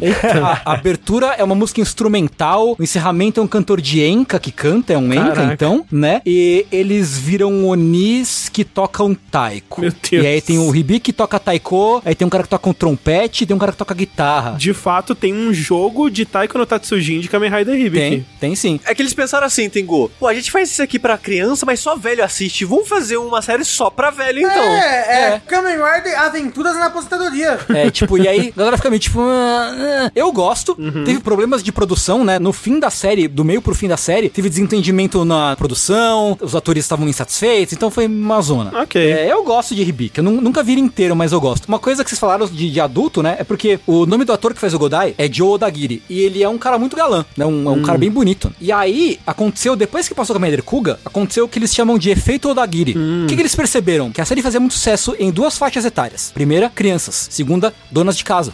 Olha. E tinha uns homens bonitos no programa das crianças. Então o que começaram a fazer? Para pegar as mães, começaram a encher de homem bonito a série. E isso perdura até hoje. Justo, Gosto, justo. gosto, eu acho, inclusive, justo. É, mas a, a pergunta é: funcionou? As donas de casa continuaram assistindo? Aparentemente sim. É Maravilhoso. o que importa. É porque, ó, você pode ver, por exemplo, que a, a dona de casa tá lá com a criança. Ela vai ver a série ali com a criança. Aproveita já tem um colírio ali pros olhos dela, entendeu? Pois é. Aí a criança vai querer, ah, eu vou lá ver o show ao vivo. Ah, Ah, ah, sim. filho, ah, deixa que eu vou, vou, eu levo, deixa que eu levo. É, se é pra ir, então é, a gente vai, né? Faz esse esforço É. pela criança. Fazer o quê? As mães jogando calcinha no palco do Kamen Rider, né? Isso. Isso seria tão brasileiro, não é verdade? Nossa, se fosse no Brasil, seria total. Se assim. jogaram no Vando? o bando que nunca na vida dele foi bonito. Ô, será que já jogaram calcinha tipo pro Patati Patatá? Ah, alguém, É. alguém jogou, eu acho. Eu espero que sim. Porque você sabe que eles são mó bonitões, né? Não Ah, faço é? ideia. Não, não sei. É, eles são bem gatos. Ok. É patati passazap. Isso. Kamen Rider. Alegria. O Tengu, ele voltou a falar de algo que ele falou há um bom tempo, né? No caso do Kamen Rider. Uhum. E eu gostaria de trazer de volta algo que eu falei atualizando, que é Over, a banda que eu já falei aqui umas duas vezes antes, no álbum Assassination of Julius Caesars, e acho que esse ano ainda no álbum do Drone Activity, que foi um álbum ao vivo muito louco que eu contei a história na época. Que curiosamente, aparentemente, ele não é considerado como um álbum de estúdio, porque Hum. ele foi gravado no único show ao vivo que teve, gravaram aquilo, meio que trataram em pós-produção, Uhum. e lançou. Aparentemente ele não é considerado um, álbum de estúdio, tipo um álbum principal, o que eu acho curioso. Mas as músicas são inéditas. As músicas são inéditas, exato. Ah, é, é tipo, é eles fizeram, é, eles fizeram um show único, tocaram as músicas e lançaram aquilo. E é isso. Loucura. E nunca mais fizeram um show com aquelas músicas até onde eu sei. Mas o, o negócio é, essa banda Over, ela lançou um álbum esse ano chamado Flowers of Evil, que ele tem uma capa muito peculiar, que é uma coisa que eu, a gente falou no Assassination of Julius Caesar, né? A capa dele Uhum. que é. Eu não vou lembrar o nome da estátua, mas é aquela estátua de mármore, que é um cara apertando a coxa de uma mulher. E aperta e bastante. aperta, assim, tipo, né? parece realmente É. um músculo sendo apertado e tal. Sim. E eles têm essa meio que a tradição, já faz tempo que eles fazem isso, de álbuns que a capa são imagens já que existem no mundo, né? Tem aquela imagem da guerra do Vietnã, da criança correndo toda ensanguentada, assim. Tem um álbum que é aquela imagem, uma capa. E o álbum que eu vou falar hoje, né, que é o Flowers of Evil, que saiu esse ano, há um mês mais ou menos atrás, ele tem uma capa que eu quero mostrar pra vocês e eu descrevo pras pessoas. Ah, é o cara cortando o cabelo da mulher? Isso. É aquele meme do macaco cortando o cabelo. Isso. É isso? Não. A capa do Flowers of Evil, eu queria começar falando dela, porque é uma capa que a primeira vez que eu vi ela, eu fiquei, nossa, é uma capa meio impactante, né? Você olha ela, Sim. tem muitos sentimentos ali, tipo, parece que elas estão torturando a, a mulher, parece que ela tá, tipo, com uma roupa de prisioneira. Eu não sei, passa uma meio bad vibes, assim. Uhum. Lembra aquela novela da Globo? Lembra que a mulher corta o Isso, cabelo? Carolina Então, Dickman. É. E olha só que curioso, é uma cena de um filme dos anos 20. Hum. É uma cena do filme A Paixão de Joana Dark, Hum. de 1928. Na capa é a atriz René Jean Falconet. E é curioso que o compositor e cantor da banda, que ele meio que é o, a mente criativa por trás da banda, ele falou que já queria ter usado essa imagem em uma capa antes, mas ele achou que ela era pesada demais. Só que pra esse ano ele falou que, ah, não, acho que funciona. É 2020, né? Esse ano já tá tão pesado que essa capa É, aí é. As definições de pesado foram autorizadas. Exato, porque o álbum ele já tinha uma, uma pegada um pouquinho mais bad vibes e ele achou que condizia com as músicas e condizia com a situação atual que a gente tem vivido. E é curioso que eu acho que eu comentei isso quando eu falei do Assassination of Julius Caesar, que eu não entendo muito bem a- o que eles querem dizer com as letras. Hum. São meio que enigmáticas pra mim, mas eu gosto muito da sonoridade das coisas. Eu gosto muito do som das músicas deles. Porque quando você olha a letra das músicas, pegar esse álbum, por exemplo, parece muito um poema de sarau, assim. Parece que são frases e palavras que não estão obviamente conectadas umas com as outras. Que no final, depois que a pessoa termina de falar tudo aquilo, todo mundo estala o dedo. Dá essa vibe, tipo beatnik. Sim, sim, Eu total. ouvi esse álbum já inteiro várias vezes, lendo as letras. E eu tô lendo a letra e tô tipo, tá, a letra tá ok. Palavras. Aí do nada, do nada vai pra outro negócio. E eu, tipo, gente, o que, que aconteceu? Eu não sei o que você tá falando mais. A, a música pra onde que você foi. Mas uma música é bem clara. A primeira música desse álbum deixou bem clara a intenção deles com esse álbum, que era pra ser o último álbum da banda. Que a primeira música é The Last Dance. Na letra eles falam: We are the wolves, this is our song, it's time to go. Fica um pouco claro. Uver, no caso, é lobo em norueguês, uma banda norueguesa. E isso repete várias vezes ao longo da música, dando a entender, tipo, hum, será que vai acabar? E eu senti isso quando eu ouvia pela primeira vez a música. Aí eu fui ver, que eu não acompanhei muito de perto a produção desse álbum. Eles lançaram um livro junto com o álbum no mesmo dia sobre a história da banda. Mas conta por que que eles acabaram? Mais ou menos. Mas só que eles já meio que voltaram atrás. Olha que curioso. Porque eu acho que eu vou falar mais da história do álbum em si, porque eu achei peculiar e interessante a maneira que eles colocaram a história deles nesse álbum. Porque é o seguinte: Uber, já comentei da outra vez, eles começaram em 1993 como uma banda de black metal na Noruega, que é meio que o berço do black metal. Eles lançaram três álbuns como black metal tradicional, digamos assim, e depois disso eles começaram a virar uma banda experimental. Aí você vai ver os gêneros, digamos assim, que eles colocam no álbum, ou a produtora coloca no álbum, é sempre, sei lá, pós-rock, rock experimental, som ambiente, é sempre umas paradas muito loucas assim, porque tem muito álbum que não tem nem voz, é só instrumental, e tem uns álbuns que tem voz, mas é tipo umas paradas bem, sei lá, uns cantos gregorianos, umas paradas mais diferentes, assim, eles saíram por completo, assim, do black metal. Só que eles nunca falaram muito sobre isso em aberto com o público, eles só ah, a gente tá afim de fazer outras coisas, a gente vai fazer outras coisas. E tinha meio que essa aura meio mística e mágica da banda, que sempre que, ah, era aquela banda que era black metal e agora é uma parada muito louca. É, e foi assim que eu conheci ela, por sinal, sei lá, em 2007. Mas sempre teve essa história, mas nunca foi muito bem discutida essa história. Nunca foi muito discutido quem eram essas pessoas por trás da banda, que são os mesmos integrantes desde sempre. Na verdade, recentemente eles colocaram um novo integrante, acho que no Assassination of Julius Caesar entrou um novo integrante. É, mas basicamente as mesmas pessoas. E uma banda de 93, até hoje os mesmos integrantes é bem raro, É né? raro. Uhum, uhum. de acontecer isso. Aí esse livro que eu não comprei porque é caro pra caralho, real, desgraçado. Ele não é tão caro assim, mas o real não vale nada, né? Aí o livro é tipo 350 reais. Socorro. Caralho. E eu queria porque eles fizeram acho que tipo, sei lá, 3 mil cópias só. Caralho, nossa. Eles fizeram uma tiragem baixíssima, porque eles são uma banda, não é uma banda tão grande, uma banda mais cult do que famosa. Mas pera, o nome do livro é o mesmo nome do coisa? Não, o nome do livro é O Wolf's Evolved, se não me engano, deixa eu conferir aqui. É, O Wolf's Evolve. Mas o Wolf de Lobo. Lobos, isso. Aí esse livro, ele é basicamente várias fotos do histórico da banda, incluindo eles fotos que eles tiraram pro livro em si, intercalando com entrevista. Então o livro é uma grande entrevista sobre a história da banda com fotos mostrando a história da banda. E é interessante que eu encontrei em, em reviews, em análises do álbum ou em outras entrevistas que eles deram recentemente na época do álbum, trechos e respostas de perguntas desse livro, né? E é interessante a maneira que ele apresenta a história da banda, que ele fala um pouquinho sobre a história do black metal de um ponto de vista que eu achei bem interessante, porque a minha relação que eu tinha com o black metal até hoje é, ah, eu sou os caras satanistas, né? É, sacrifica É os bodes. né? Eu sei a origem do termo black metal, que é um nome de um álbum da banda Venom, que meio que virou o nome do gênero. Eles começaram uma parada lá e Tipo cresceu a partir daquilo. tipo Dark Souls. Mas aí ele fala um pouco do cenário do black metal em 93 especificamente, e é interessante porque o black metal na Noruega, ele era muito uma parada de adolescentes. Muitas das bandas que tocavam black metal, pessoas que ouviam black metal, propagavam a ideia, eram ou pessoas jovens, tipo 20 e poucos anos ali, ou adolescentes mesmo, tipo 16 anos, coisas do tipo. Porque a ideia por trás da origem do gênero era, vamos fazer algo pra chocar. Especificamente chocar. A gente quer chocar. Uhum. Então, ah, vamos fazer uma parada satanista, vamos fazer de um som que é, eu não vou cantar bonito, vou cantar, tipo, gutural. Ah, a bateria vai ser tipo uma metralhadora, vai ser brrr. Então, tipo, o som, a ideia, a imagem, tipo, de usar máscaras e roupa de couro com espinhos e tudo veio da ideia de incomodar, porque eram adolescentes que queriam chocar. Faz sentido. Uhum. Eles queriam que alguém olhasse pra eles a qualquer custo. Mais ou menos isso, mas ao mesmo tempo isso começou a atrair um público que era mais sangue no zóio. É um público que queria incomodar um pouco demais, digamos assim. O público que queria fazer o mal. É, porque, por exemplo, uma das bandas mais influentes pro black metal nessa época era a banda chamada Mayhem, que em 91, eu acho, o vocalista, ele se matou. Ele cometeu suicídio e foi um suicídio muito famoso no cenário na época. É o que tem um álbum com a foto do. É. Ah, ok. Se eu não me engano é, porque ele era roommate de um outro membro da banda, e a- antes do cara chamar a polícia avisando, ó, o cara cometeu suicídio, ele tirou uma foto. E se não me engano, a capa do álbum é essa foto que ele Exatamente, tirou. é. É, eu vi essa história já, pode crer, pode crer. Ah,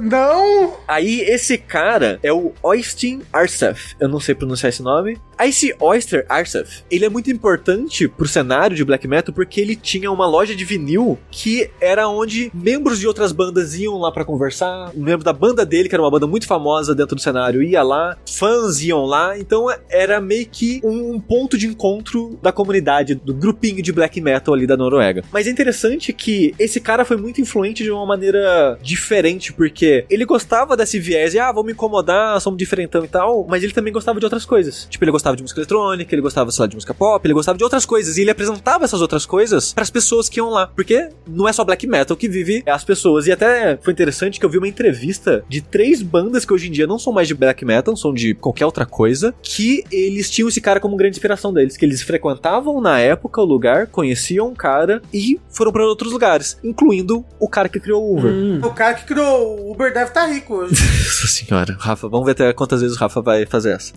e é interessante que nessa entrevista recente, né, que as pessoas comentam sobre o legado desse cara e da loja dele, falam que o que é black metal hoje em dia não era pra ser isso, porque eles só estão replicando algo da época. E a ideia era meio que evoluir para outras coisas que incomodassem as novas gerações, digamos assim. Não, evoluiu, porque os metaleiros hoje, por exemplo, é tudo nazista. Mas aí que eu vou chegar. Bando de velho nazista que vota no Bolsonaro. Mas aí que eu vou chegar, Rafa. Sempre foi. Rock morreu. Porque o que ia comentar, esse cara foi assassinado, o dono da loja, por um um integrante de uma banda rival, digamos assim, que é o Varg Vikernes, que também é um protagonista de uma história muito famosa de tacar fogo em igreja. Olha aí. Então, tem uma história muito famosa que aconteceu em 93, na Noruega, que esse cara ateou fogo numa igreja. Pelo menos que sabe, acho que uma, ma- várias, porque várias pegaram fogo nessa época. Não se sabe se foi só ele, se foi outras pessoas que, imitando ele e tal. Mas ele foi com fogo numa igreja e ele matou esse cara, dono da loja. O cara que tirou a foto do suicídio. E meio que foi meio que o fim de uma era do black metal nisso, quando acabou essa loja, porque as pessoas começaram a agrupar em outros lugares, terem outras influências, outras inspirações e outras pessoas pra se inspirarem, né? E esse cara foi preso e hoje em dia é um grande nazista e blá blá blá. Esse, esse cara específico, né? Então, quem poderia dizer, na verdade? Não, é mesmo?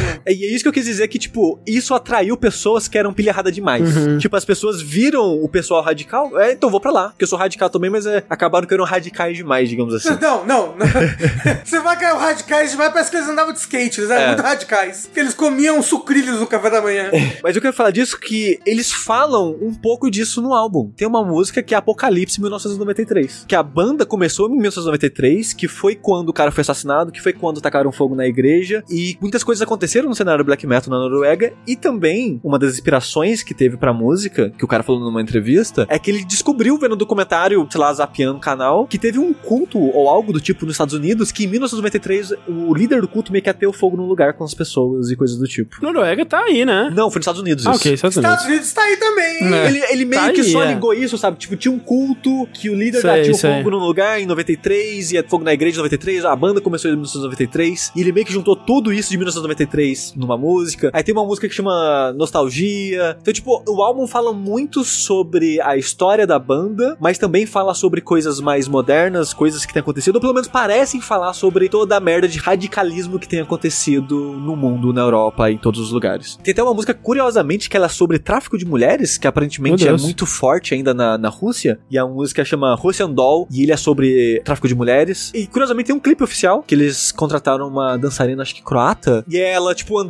por um lugar e dançando assim. Mas falando ainda um pouquinho do passado da banda, uma das paradas que eles queriam fazer com o álbum e com o livro era meio que tirar esse véu místico que eu comentei que tinha um pouco, porque eles meio que não falavam sobre eles, e eles queriam desmistificar isso, eles queriam falar sobre o mito. Hum. Eles queriam meio que destruir esse mito porque diz o, o cara, o criador, que ele queria lançar esse álbum com, sei lá, há 10 anos da banda, vamos lançar isso. Aí não lançaram. Aí com 15, aí com 20, agora tá com quase 30, acho que 27, porque 93 anos da banda. É, eles resolveram lançar porque a banda ia acabar, em teoria. Hum. Esse álbum seria o último e eles iriam desmistificar ela já encerrando tudo. E eles contam toda essa história que eu contei aqui, eles contam no livro, entre outras coisas. Eu achei bem interessante conhecer um pouquinho desse começo, conhecer esse cara que foi tão influente pra tantas bandas saírem, conhecerem outras coisas e terem inspirações, influências de outros lugares. Eu Uhum. achei, achei bem curioso isso. Mas agora, como eu comentei que não seria mais o último álbum, o que aconteceu? Numa entrevista que ele deu, porque o álbum foi escrito, né, sei lá, no final do ano passado, começo desse ano, e até ele sair, a pandemia aconteceu. Uhum. O que aconteceu durante a pandemia? Eles começaram a tocar música de novo, junto, por passatempo. Tipo, ah, a gente não pode sair, a gente não pode fazer nada. E se a gente se juntar pra só fazer, tipo, meio que umas jam sessions, só, tipo, tocar música aleatória? Pelo Zoom? Eles não especificam por onde que eles faziam isso. Mas eles falaram que eles começaram a tocar música à toa junto. E eles meio que acenderam a chama do interesse deles de novo por trocarem juntos, tocarem de novo nessa banda juntos. Então, na entrevista o cara fala: a ideia era acabar, agora eu já não sei mais. Hum. Talvez a gente volte daqui a alguns anos. Mas deu a entender que eles meio que retomaram o interesse de fazer algo novo com a banda. Vai saber pra onde que eles vão partir daqui, porque meio que cada álbum é uma pegada diferente. Mas não tanto nesse. Que o Flowers of Evil, ele é bem seguindo a pegada do Assassination of Julius Caesar. Que, como eu comentei na época, ele é uma pegada bem Depeche Mode, bem Tears for Fears. Que é esse pop levemente dark dos anos 80. Só que eles deixam um pouco mais dark. Que algumas pessoas estavam até chamando, apelidando de Gloom Dance. Que são umas músicas meio dançantes com um sintetizador pegado dos anos 80, mas são meio tristes ainda. São uma música meio melancólicas. É emo que chama. Não só na letra, mas na parte sonora mesmo. Às vezes as letras nem são tão tristes assim. É só a música que é uma batidinha mais lentinha, mais, triste, digamos assim. Eu, eu gostaria de colocar um trechinho pra vocês ouvirem aqui da mesa e de- dos pessoal de casa, só pra ter uma noção da vibe que eles estão. Da minha música favorita do álbum até agora, que é a Machine Guns and Peacock Feathers. Moon, the world's on fire.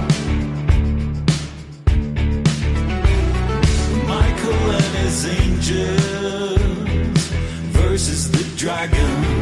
Bem maneiro mesmo. Boa música, gostei, curti. Bem maneiro. E tem aquela pegadinha que eu comentei, tipo, ela é, ela é dançantinha, mas é- ao mesmo tempo ela é meio melancólica. É, ela total lembra umas bandas recentes aí, umas músicas mais tristes de álbuns tipo Gunship, ou tipo, uma daqueles bandas que estariam na trilha do Hotline Miami. É, Tipo isso. Mas uma, uma versão, uma, né, uma música mais melancólica deles, assim. É, É. bem da hora mesmo. Falando em música melancólica, sabe o que que eu tenho ouvido muito, muito mesmo recentemente?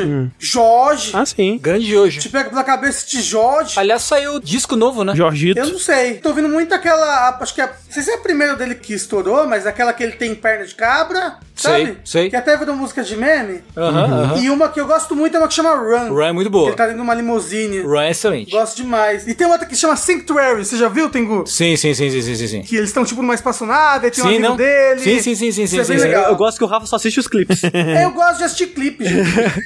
que toda vez que vai referenciar a música, ele referencia o clipe. É mais fácil de lembrar, né? Mas essa música, ela, ela é a mais tradicional, digamos assim. E eu acho que esse álbum ele é até um pouco mais seguro, digamos, do que o Assassination of Julius Caesar. É nessa mesma vibe de sintetizador dos anos 80, mais eletrônicazinha, meio dançante assim. Mas eu acho que ele era um pouco mais. Que o André falou. Nossa, lembra muito aquela banda, né? Tipo, é- é- eu acho que é os álbuns mais. Comuns, digamos assim, deles, desde os lados de black metal, que era ser um álbum de black metal, que também Sim, é fácil sim. você traçar comparações. É esse meio termo que a banda teve aí, há, sei lá, 20 anos aí, que foi um período mais experimental, louco deles, agora foi menos isso. Mas eu acho gostoso demais o som da música Uhum. deles. Eu não sei, é, é tipo aque- aquele sonzinho que você dá vontade de deitar, dá um soninho assim, tipo, oh, rapaz, delícia, e ficar pensando um pouco. É melhor do que encher com música filler. É. É que é muito pequenininho, tipo, eu tô acostumado com os álbuns de rock progressivo que é duas horas. Sei. Aí você me vê com um álbum de oito músicas e que tem 50 minutos, eu fico meio porra, triste. se são oito músicas boas, porra, perfeito na verdade, Sushi. ah, do que aquelas músicas de 30 minutos, aí são sete músicas em uma, aí conta a história da família inteira. ah, não,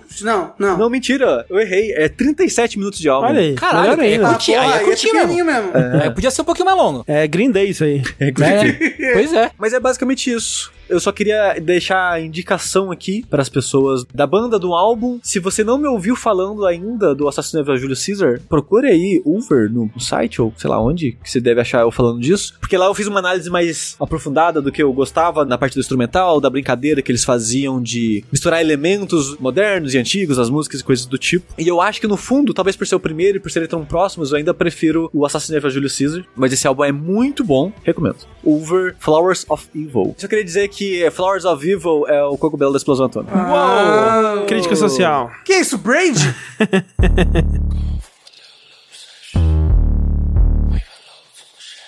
Então eu queria falar aqui de uma série que eu estou assistindo, né? Já falei ali atrás sobre HBO Go, essa de novo é no HBO Go, que é, no caso, Lovecraft Country, né? A série do momento aí, a série do jovem, do jovem antenado aí, que da gravação desse podcast, eu acho que hoje sai o episódio 8 e eu tô no 6. Então eu não tô em dia, eu vou ficar menos em dia hoje. André, eu quero assistir essa série, mas eu não sei absolutamente nada do que é ela. O que é ela. Ok, o que é Lovecraft Country, né? Como vocês já devem saber, porque a gente já falou no Fora da Caixa sobre Lovecraft, olha só que coisa interessante, né? Uma época que o Sushi leu nas Montanhas da E Loucura. tinha achado ruim. É, Lovecraft, é, a contribuição dele é, é mais interessante pelo que ela permitiu outras pessoas fazerem, na minha opinião, né? Sim. Do que pelas coisas que ele fez em si, né? Eu já li algumas coisas de Lovecraft assim, e eu gosto da vibe das histórias e dos conceitos das histórias, né? Mas as histórias em si eu sempre acho elas meio qualquer coisa, sabe? É uma história que começa e termina do nada, é, assim. eu teve um tempo que eu peguei dessas coletâneas de contos do do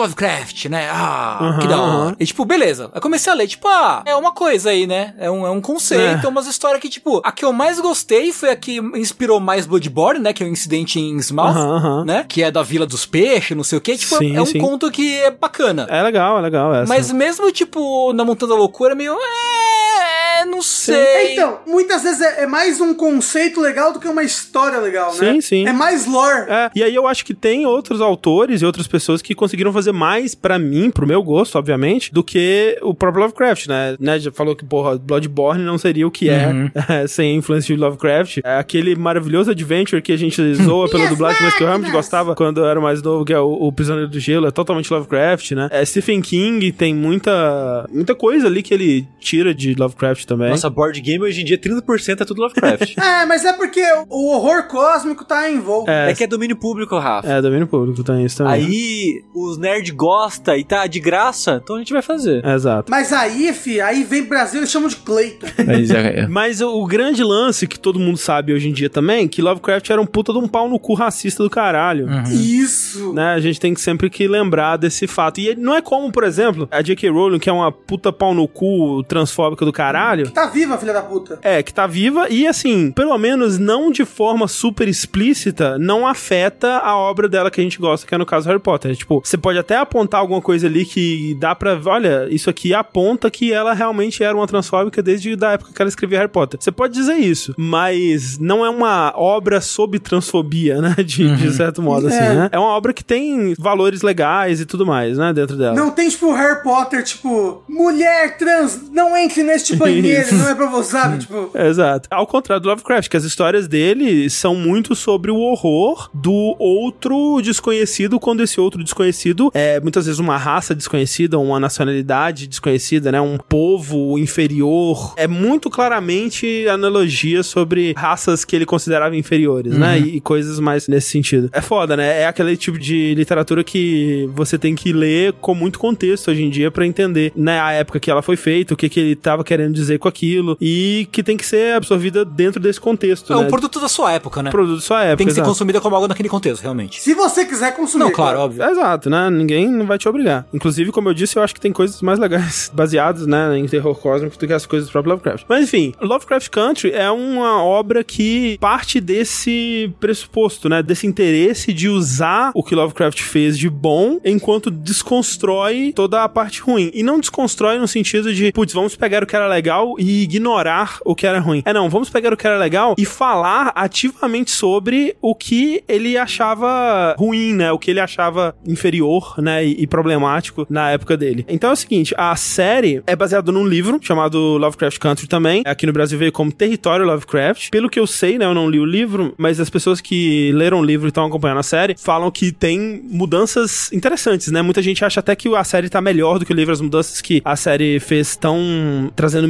melhorias pra história, mas tem coisas diferentes que deixam até quem lê o livro meio que sem saber exatamente pra onde aquilo tá indo. O livro ele já era com esse mesmo princípio da série de desconstruir? Sim. É, sim, é a mesma história em base, assim, né? Tem algumas coisas que mudam, mas, é, assim, o livro, ele foi escrito por um cara branco, né? Mas ele ainda tenta tratar desses assuntos. Mas a série, ela famosamente aí foi produzida pelo Jordan Peele, né? Dentre outras pessoas. E dirigida e escrita, né? O showrunner mesmo é a Misha Green, que é uma mulher negra. Jordan Peele, pra quem não se lembra, do filme Corra, né? Get Out e do Nós, né? Os- que são filmes que tratam de assuntos raciais, incorporando esse terror racial, né? Esse terror da experiência negra nos Estados Unidos, especialmente. E o Lovecraft Country, ele é muito isso. Ele é como se fosse uma série que... É como se Corra pudesse ser um episódio dentro de Lovecraft Country, digamos assim. A série, ela então, ela é uma antologia ou é, são coisas contínuas? Ou não se sabe? Mais ou menos, isso que eu acho que é interessante, porque é uma história contínua. Então, assim, a, a história é sobre o Atticus, que é um homem negro dos Estados Unidos, que eventualmente foi lutar na Guerra da Coreia, né? Ele passou um tempo lá, a gente não sabe exatamente ainda o que aconteceu com ele lá. Então é meio que de época. É de época, se passa nos anos 60 ou 70, é alguma coisa assim. Eu não vou lembrar a década exata. Mas se passa no período dos Estados Unidos das leis Jim Crow, né? As leis de segregação. Então, tem muitas cenas que mostram, e, e é legal porque o- a série ela tem um- momentos onde ela recria, dentro da série, fotos famosas, né? Então, ela recria cenas que é tipo, ah, uma mulher negra assim, entrando num teatro, digamos assim, e em cima, assim, uma placa pra pessoas de cor, né? Colored people e tal. Ou então, pessoas negras sentadas no fundo do ônibus, né? É, recria também a- aquela foto famosa que é várias pessoas na fila da sopa, né? E no fundo, um painel pintado na parede, aquela imagem do American Dream, né? Dos brancos felizes, assim, e as pessoas, muitas delas negras, na fila da sopa em frente, assim, e tal. Então eles passam essa época, conta a história do Atticus, que ele tava morando na Flórida, e ele volta, eu acho que pra Chicago, quando ele recebe uma carta do pai dele, que ele descobre que o pai dele desapareceu, e ele vai tentar procurar o pai dele, né? E aí ele se junta com uma amiga de infância dele, que é a Larry, e o tio dele, tio George, né? Que é um pouco de uma figura paterna pra ele também, porque a relação dele com o pai nunca foi muito positiva, né? O pai batia muito nele, eles não tinham uma, uma boa relação. O Atticus recebe essa carta do pai, que tem algumas informações de onde pode ser o paradeiro, né? Tem uma carta bem críptica, bem estranha, e eles se juntam pra viajar até o lugar onde eles acham que eles podem encontrar novas é, informações sobre o paradeiro. O tio dele, o tio George, ele é um cara que ele trabalha escrevendo um guia de viagens para pessoas negras, né? Que é algo que eles é, abordam naquele filme Green Book, né? Que é o, um livro pros negros saberem onde eles podem se hospedar com segurança,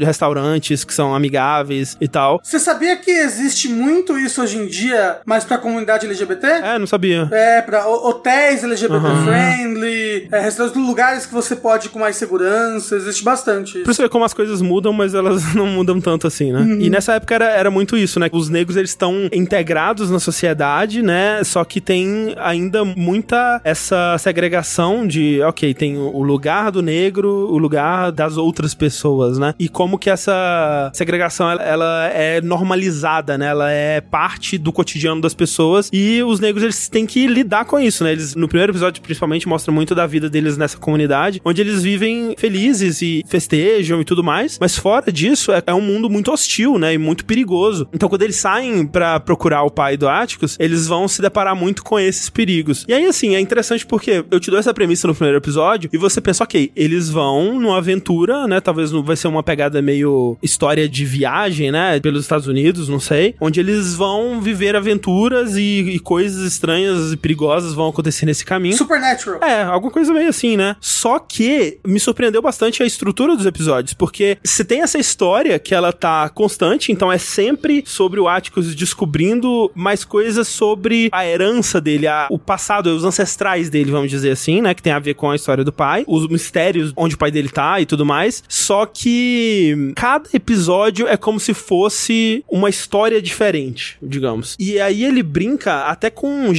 gêneros diferentes em cada episódio. Vai ter um episódio que vai ser uma coisa mais terror social, tipo o Get Out. Vai ter um episódio que vai ser uma coisa meio mansão mal assombrada. Vai ter um episódio que vai ser uma coisa meio Dr. Jekyll e, e Mr. Hyde. Mas os personagens se mantêm mais ou menos os mesmos. Sim, mesma história, os mesmos personagens Aham. e uma história principal que liga todos esses episódios. Pode crer. Mas dentro dos episódios em si também tem arcos que se fecham neles mesmos. Uhum. Então é legal porque eu sinto que muito das séries que começaram a sair depois que Netflix popularizou o método binge watch, né? Tem muita série que você tem aquela sensação de que, porra, é um filme de 10 horas, né? Que ele tem pequenos cliffhangers ali entre os episódios, mas é mais pra te manter assistindo do que qualquer coisa, porque é uma história só que tá sendo contada ao longo de 10 episódios. E nesse, não, ele usa o formato do episódio muito bem, né? Porque cada episódio ele tem um gostinho muito particular. O primeiro episódio, por exemplo, tem uma cena que ficou muito famosa, ele tem toda uma pegada desse terror onde existem coisas sobrenaturais acontecendo, mas o terror mesmo é a experiência de ser negro nos Estados Unidos nessa época. Esse tema, ele é, é um tema comum a tudo, né? Ele tá sempre lá. Mas no primeiro episódio, por exemplo, tem um momento que é muito legal, que eu não vou explicar exatamente como que acontece, mas eles vão parar numa cidade que é um- uma parada que realmente acontecia, que era Sundown City, eu acho. São cidades que quando anoitecia, meio que o negro ele se tornava caça, não tinha ninguém pra proteger eles. Se você fosse uma pessoa negra andando na rua numa dessas cidades, depois do anoitecer, a pessoa podia te matar, pendurar o seu corpo numa árvore pra deixar aquilo como mensagem pra outras pessoas e ninguém punia, ninguém fazia nada a respeito disso. Então, eles estão passando por uma dessas cidades, tentando ir ao, lugar que eles precisavam chegar, e um policial encontra eles e fala: Olha, vocês estão numa dessas cidades, né? Numa Sundown City. São tipo seis e meia. O que, que vocês vão fazer? É, a gente quer ir pra tal lugar. Putz, eu acho que em 30 minutos vocês não chegam lá, não, hein? Aí eles, não, não, então a gente vai pra tal lugar. Nossa, será que chega lá? Porque tá bem apertado, hein? Vamos ver isso aí. E eles vão de carro e eles não podem acelerar, porque senão eles vão ir acima do limite de velocidade e o policial tá atrás deles pra ver, né, quando der o horário limite, vai matar eles, né? Literalmente, é um carro cheio de pessoas negras ali na cidade onde eles não podem estar, digamos assim. Então é uma perseguição de carro que é absurdamente tensa em câmera lenta, basicamente. Os carros não podem pegar velocidade, mas ao mesmo tempo ele tem que chegar num lugar X onde a jurisdição desse policial, digamos assim, não vai alcançar eles mais. E é muito tenso, assim. Eu tô, eu tô tensíssimo com você falando. Exato. Eu acho que se eu ver esse episódio eu vou morrer. Não, é muito, é muito, muito tenso. Aquela situação, né, que você fica puto pela injustiça e mais ainda é, é absurdo de pensar que isso realmente acontecia, E né? que não tá tão distante, né? Exato, exato, né? Como você falou aí, dos guias pra LGBT e tal. E digo que não tá tão distante também em tempo, Ah, né? sim, exato, né? É, não é como se fosse há três séculos atrás né? É, então, tem muita gente daquela época viva ainda, sabe? Não é tipo, ah, na época que comiam múmia. Exatamente. É. E aí, assim, esse episódio ele foca muito nesse tipo de terror. Um outro episódio, ele é sobre uma casa mal assombrada, né? Digamos assim. E é uma série que ela tem muito orgulho das suas origens pulp, né? Então, ela não tem vergonha de falar diretamente sobre fantasmas e assombrações e usar coisas de CG, né? Criaturas, né? Aparecem e tal. Então, ela, ela não tem pudores de ir no lado mágico, no lado místico, no lado esquisito da coisa, né? É muito legal como que ela transita entre todos esses gêneros e todos esses mundos do terror e do pulp e dessas influências. E ela não fica só no Lovecraft também, né? Porque tem muita coisa que fala de terror cósmico, tem muita coisa que fala de outros gêneros que o Lovecraft abordava, que não é só terror cósmico, né? Tem muita coisa de magia e de mistérios sobrenaturais. Ocultismo, mais do né? que- De- de modo geral, né? Ocultismo, de modo geral, exatamente. Mas assim, também das pessoas que influenciaram Lovecraft, das pessoas que foram influenciadas por Lovecraft. Então tem muita referência a Stephen King, tem muita coisa de Poe. Como eu falei, tem um episódio que é total Magic e o Monstro, né? Dr. Jekyll e Mr. Hyde. E, e, por exemplo, nesse episódio do Dr. Jekyll e Mr. Hyde, é tudo muito amarradinho, né? Então você tem uma história que é literalmente alguém que bebe uma poção e vira outra coisa, mas isso tá encaixado na temática da experiência, né? De um, um negro se passando por um branco e o que que isso muda na vida daquela pessoa, como que é a experiência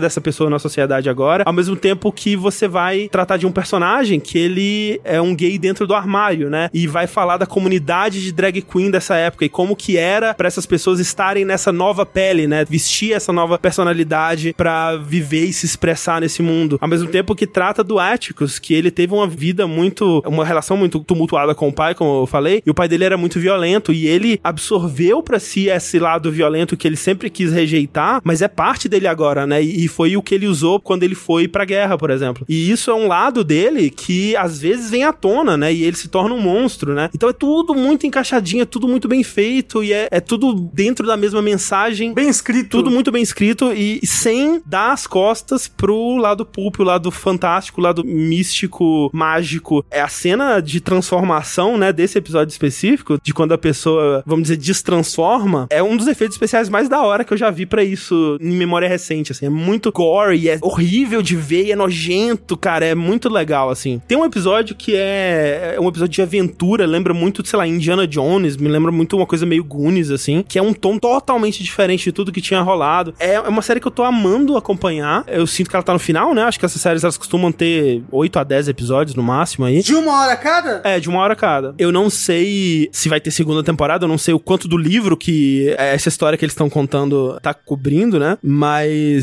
eu vou ficar triste quando acabar, porque cada episódio é uma surpresa, né? Eu não sei sobre o que que vai ser esse episódio, eu não sei pra onde que tá indo. E ao mesmo tempo tem todos esses mistérios, né? Tem toda aquela coisa que o Watchmen trazia, né? E o Westworld também, que toda série hoje em dia tem que ter essa coisa pra internet desvendar, né? Então ela tem muitos códigos e mistérios e, e coisas. Culpa de Lost. Na verdade, vem desde Lost, né? Mas recentemente o Westworld que trouxe mais isso de volta. É, agora a HBO tá nessa, É, né? exato. É tudo assim. Que ah, apareceu um negocinho no canto da tela que tem um texto e as pessoas vão lá e desvendam esse texto e um código e tal, e elas vão descobrindo um mistério mais bizarro sobre tudo e tal. Mas isso tá legal de acompanhar também. Tá muito legal. Assim, eu não tô indo atrás das soluções, né? Mas tem todo um mistério por trás, né? Tem um grupo, vamos dizer, por trás de muitas coisas que tá acontecendo na, na série. Todo o mistério de quem são as pessoas desse grupo, qual a origem desse grupo, quais são os objetivos deles e tal. Tá sendo muito legal de acompanhar. Um prato cheio pra youtuber. Total. Eu não vi os vídeos da Mikan, mas tem muita gente que tá adorando, né? Sim, eu tenho acompanhado direto, né? Sempre que eu vejo o episódio, eu assisto os vídeos dela. Saudades, Mikan. Sim, de fato. Saudade de sair de casa com os amigos. Nossa, né? Imagina. Que loucura. Eu prometi ano passado que eu ia levar a Mikan no Comar. e aí eu ia levar ela e chegou a pandemia. Aliás, queria falar que enquanto estamos gravando aqui fora da caixa, o Atila falou que pode sair de casa. Eita. Porra, Atila, até você. A Tia falou: Não, sai aí. É. Não, Vai sai lá, aí, quero vai. ver. Sai aí pra você É, não. ver. Você sai de casa, toma um tapa do Atlas assim, pá! Aparentemente tava rolando live dele, ele falou, galera, pode sair, mas toma cuidado. Ok. Agora a galera tá tipo, o Atila falou que pode sair de casa! É, o pessoal já tá pelado na pessoal rua, nu, né? correndo, é, Eles, a parte de toma cuidado, foda-se, né? Foda-se, é. é. beijando loucamente qualquer estranho que Sim. encontra. Blá, blá, blá, blá, blá. Mas as pessoas já estão fazendo É. isso, né? Mas é isso, Lovecraft Country, tô adorando, quero ver pra onde vai. Tomara que termine bem, né? Tomara que as coisas sejam satisfatórias no final, porque o arco de cada episódio é muito legal, mas quero ver se no arco da temporada vai fechar legal também. É uma comparação escrota que eu vou fazer, mas é porque são as séries recentes da HBO que Aham. me interessaram. Que é o Watchmen, que eu gostei muito de Watchmen, e eu tô muito querendo assistir essa, só tô esperando uma oportunidade. Qual que você gostou mais? Então, o Watchmen eu não terminei, porque eu perdi um pouco de interesse na metade. Mas é, eu tava gostando muito também. Mas essa já me fisgou mais, assim, eu acho, desde o começo. O Watchmen é uma série que eu deixei pra assistir depois que acabou e não assisti. Olha aí, ó. que ódio. Mas eu pretendo continuar, não é como se eu não tivesse Eu gostado. acho meio curtinho. E eu pago HBO Go. Aí tem que ver isso aí, né? É. Tem que assistir. Mas tem HBO Go no PS4? Não tem, né? Não tem. Então, aí, Triste. dificulta tanto minha vida. É igual o Crunchyroll, não tem Crunchyroll na TV também. É. Tem que ligar o PS4. Não, mas o Crunchyroll tem no PS4, Tem. pelo menos. Eu Sim, tenho sim. um PS4. E a minha única TV que era Smart, o ladrão levou, então... Ah, caralho. Putz. É foda. Mas você que tem uma Smart TV ou computador, assista Lovecraft Country, recomendo. Mas por falar em viagem, às vezes a gente pega o barco pra viajar. Opa. E às vezes, Tengu, o barco vai pro céu. Eita. Ô, o que? Que é isso? Que é isso? E às vezes você, depois de oito meses, desce do céu. Porra, quem dera, né? Porque fica aí uma vez que vai começar o bloco do One Piece com muitos spoilers. E dessa vez eu vou falar um pouquinho porque eu vou ter assistir. Yeah! Aí antes do Tengu entrar na parte que ele assistiu, eu queria falar rapidinho que eu assisti, porque eu empolguei com One Piece. Boa! E é graças ao quê? Graças ao saideira de abertura de One Piece. É, mas foi o que eu falei. Eu vi aquela abertura e falei, pô, essa abertura é legal, deu vontade de assistir. E era a abertura da, da próxima saga. Exato, Olha exato. O que aconteceu? Eu tava assistindo One Piece, eu já reletei ao longo dos anos aqui ó, de leve, mas eu acho que eu nunca entrei em detalhes. Mas eu tava assistindo One Piece e até que eu cheguei em Skype, cidade do céu lá, o reino Uhum. do céu, os país do céu, o que seja. Ilha do Céu. Que na verdade é um país, eles falam, não, Ah, depois é um país, tem várias ilhas. O Enel veio de uma, destruiu ela, foda-se. E é muito ruim. A meioca ali, a meioca é terrível, é ruim demais, É ruim não mesmo. acontece nada, ninguém é interessante. Uns vilão Os bosta. vilão bosta.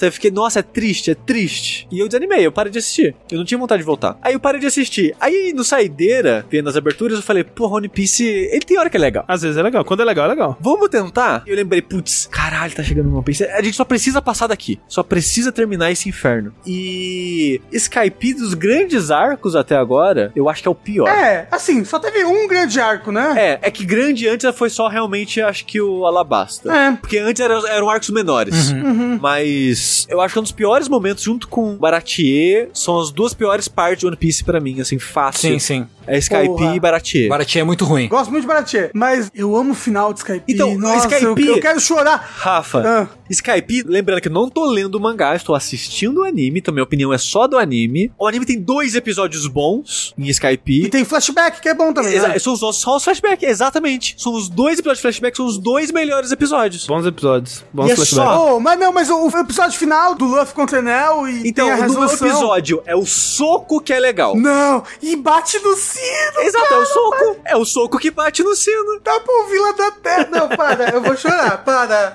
Nolan! Então, tipo, a única parte boa de Skype é o que não tem a ver com o pessoal do Luffy. Que é o flashback do pessoal da ilha pra dar importância pro soco. Porque eles criam uma importância, porque não existia importância até então. Era o pessoal foi pra lá, aí o pessoal tá lá e meio que por motivo nenhum, sabe? As coisas só estão acontecendo. Meio que não tem nada impulsionando a história. Aí tem o Enel, que solta os raios no povo, mas o raio não mata ninguém. Que tipo, ah, é Deus, puf, explodiu. Caiu o raio. brrr. Aí tipo, faz um buraco no chão. Aí todo mundo, caralho, Deus, aí ninguém morre. Ninguém nunca morre. Ah, mas, assim, isso é One Piece. Eu sei, eu sei, mas eu tô falando, tipo, não tem impacto, sabe? Você tá tentando Sim, falar acho- que o cara é um péssimo, deus, mas ele não também. consegue fazer nada. Esse pra mim é o grande defesa de One Piece. Principalmente nessa parte, que é poucas pessoas morrendo. Mas, calma aí, você tá desmerecendo, porque tem, tem uma, uma excelente construção da aventura pra ilha no céu, de que eles chegam primeiro naquela ilha que ela é só metade de uma ilha, né? Você Ah, acaba não, o descobrindo. começo é muito Então, bom. então, por isso que eu falei a meioca, porque o começo, a, o pré-Skype, digamos assim, é mais legal que Skype de fato. E quando você tá lá na ilha de Skype mesmo, no céu, as únicas partes boas é o flashback, que vai te apresentar, enfim, algo pra se importar, que até então não tinha. Você só tinha múltiplas pessoas. Mas assim, você já sabia do Noland, né? Você sabia que ele existia, era É. só isso, Rafa.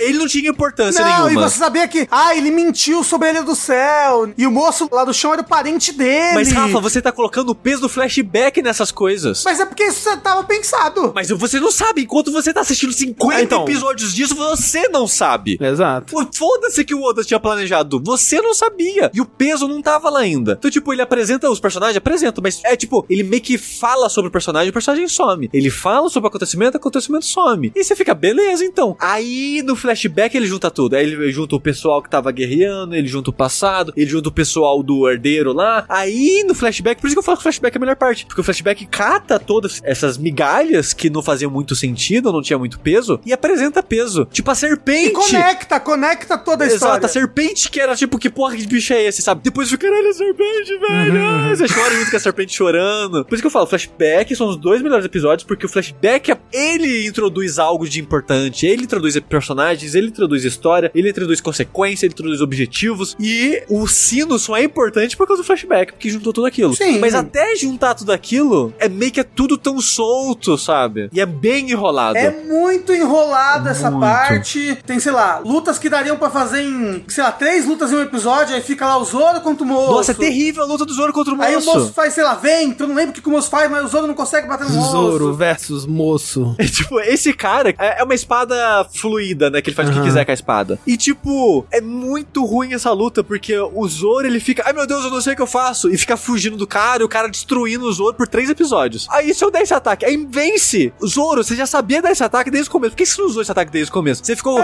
fugindo atrás de parede, 15 paredes diferentes, e o cara destruindo as 15 paredes, sabe? É, é a magia da Toei. Então, tipo assim, Skype é um arco muito ruim com momentos bons, mas não salva o arco. Aham, aham. Mas aí, o que acontece? Assim que acaba o Skype, assim que o barco cai de volta no mar e eles são cercados pela marinha e aprisionados, que é um pedaço filler. É filler. É filler. Aham, sim. então ele já cai no filler e eu pulo essas porra desse episódio tudo. Aí quando eu pulei. Pô, mas é, é. Você sabe que esse é um O pessoal filler gosta bastante desse filler. extremamente amado. O pessoal ama Então, esse é filler. muito louco, porque falaram no- hoje pra mim até no Twitter isso que G8, aparentemente é o nomezinho desse mini arco, É. é muito bom, é melhor que é, Dave Beck. Ah, é, verdade. Mas aí, olha só, em defesa do Dave Beck, ele já tinha no One Piece. É. Por que que eu fiz? Eu pulei o G8, que é tipo uns 8 ou 7 episódios, e o Dave Beck, que era pra ser tipo 20 episódios, virou 5. Porque além de Dave Beck no mangá ser meio que um filler, ele tinha filler dentro dele.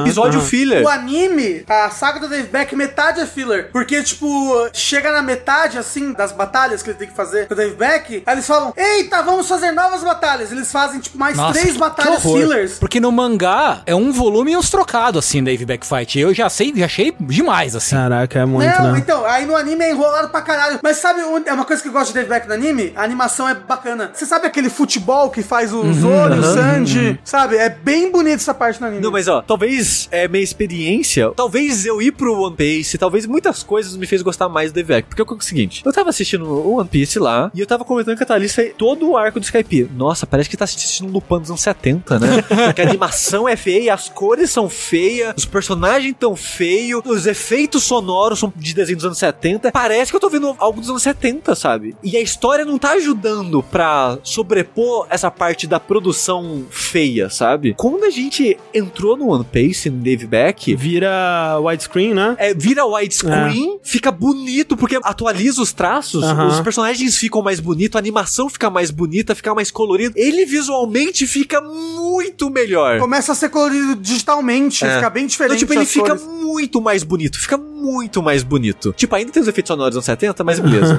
o resto tá tudo mais bonito. E com One Piece, isso virou cinco episódios. Então, tipo, é a parada dos barcos, é a corrida do barco, é um episódio de 20 minutos. Ah, é futebol, é um episódio de 20 minutos. Cada coisa é um episódio. E, tipo, é cafonérrimo, é tosco, é bobo, parece corrida maluca, mas tava bonito e era 20 minutos. Eu acho Dave Beck engraçado. engraçado. Eu, eu, genuinamente, eu dava risadas genuínas enquanto assistia É, aquilo. então, o, o Tengu, ele detesta Dave Back Fight. Sim. Eu não amo, mas eu não, acho, eu não, acho assim, ruim. Eu não vou falar que Dave Beck é um dos melhores arcos, mas Não. saindo de Skype, eu prefiro ele a Skype. Principalmente também. pelo One Piece, porque é curtíssimo, 5 episódios de 20 minutos, e eu ri, eu me diverti, e foi curto, sabe? E eu pensei, caralho, One Piece, né? Aí começou o Water 7, e o Water 7 não tem no One Piece. É Ah. o último arco sem One Piece. De, de Ennis Lobby em diante, todos têm One Piece. Mas o Water 7 é o único que não tem. Aí eu já tava tipo, caralho, vai ser foda. Aí eu comecei a assistir, vamos ver. E não é que o ritmo é melhor? Uhum. O Water 7 é muito bom. Até onde eu tô, o Water 7 tá ótimo. Ele realmente tá, dá umas enroladinhas ali, porque, né, é o anime da Toei e tal. Ele tem uns fillers no começo de Outer Service, se não me engano. De tipo, ai, personagem faz compra em tal lugar, alguma Ah, não, coisa não, isso assim. eu não vi. Eu não vi essas coisas. Eu, eu só fui pra Ah. história normal. E a história tá muito boa. Eu só achei, tipo, total desnecessário e forçada a briga do Luffy com o Coisa, com o Sop. Nossa, Que eu adoro. isso? Melhor momento da história do One Piece. Eu sei que é, eles tentaram criar um peso em cima daquilo, mas é muito tipo, a gente precisa fazer essa luta. Então vamos criar uma situação pra fazer essa luta. Beleza, aconteceu uma situação totalmente desnecessária, agora É, vamos fazer a sei. luta legal Ah, eu, acontecer. eu entendo total. Não, Ah, nossa, É, tipo, não, não. sei qual é no anime, mas não achei que foi forçado no mangá. Não, nossa, eu, eu, eu amo essa parte do anime. Eu acho que super tem a ver, porque o Luffy tem um ponto de visão dele, e é um ponto de visão que ele tá. É muito pesado pra ele seguir aquilo, mas ele entende, tipo, eu tenho que seguir isso, é o, é o jeito, é a solução. E o Sop, ele, ele tem um peso emocional à parte com o Going Mary, né? Mas o negócio é, o anime não vendeu isso bem pra mim. Eu não li o mangá, então não vou falar só do anime. Porque quando falaram que o barco não ia sobreviver, o Luffy ficou, não, você tá de sacanagem, não, não tem como. O barco é um, é um de nós, e porra, né, não, não, não, não. Aí tem a briga lá, que eles destroem a casa do Frank, e o Luffy, já sei o que eu vou fazer. E ele só fala isso. Aí o Sop não tava lá. Aí quando o Sop chega, e aí, não, beleza, e aí, como é que vai ser? Tamo dinheiro e vamos, vamos consertar a parada. E o Luffy, não, não tem conserto, não, não tem mais barco, acabou o barco. Ele sabe que não tem. Explicaram pra ele aquele negócio que, né, o barco não... Calma, não explicaram isso pro Sop. Pro Sop, não. Pro Sop, não. É, pro Eu tô Sop, falando não. do Sop, tô falando da conversa. Porque tudo começa, tipo, Sop, vamos consertar o barco? O Luffy não tem mais barco, acabou o barco. Aí o Sop, não, como assim acabou o barco? O Luffy, não tem barco, porra! Aí o Sop, não, cara, vamos consertar o barco, cara! A gente tá com os melhores construtores de barco da história do universo aqui. Aí o Luffy, não tem conserto barco! Eles falaram que não tem. Aí o Sop, que acabou de falar que eles eram o melhor construtor do mundo, falou, você vai acreditar neles agora. Agora você acabou de conhecer o cara e agora você vai acreditar no construtor, então. Aqueles construtores de É, meia ué, boca. é porque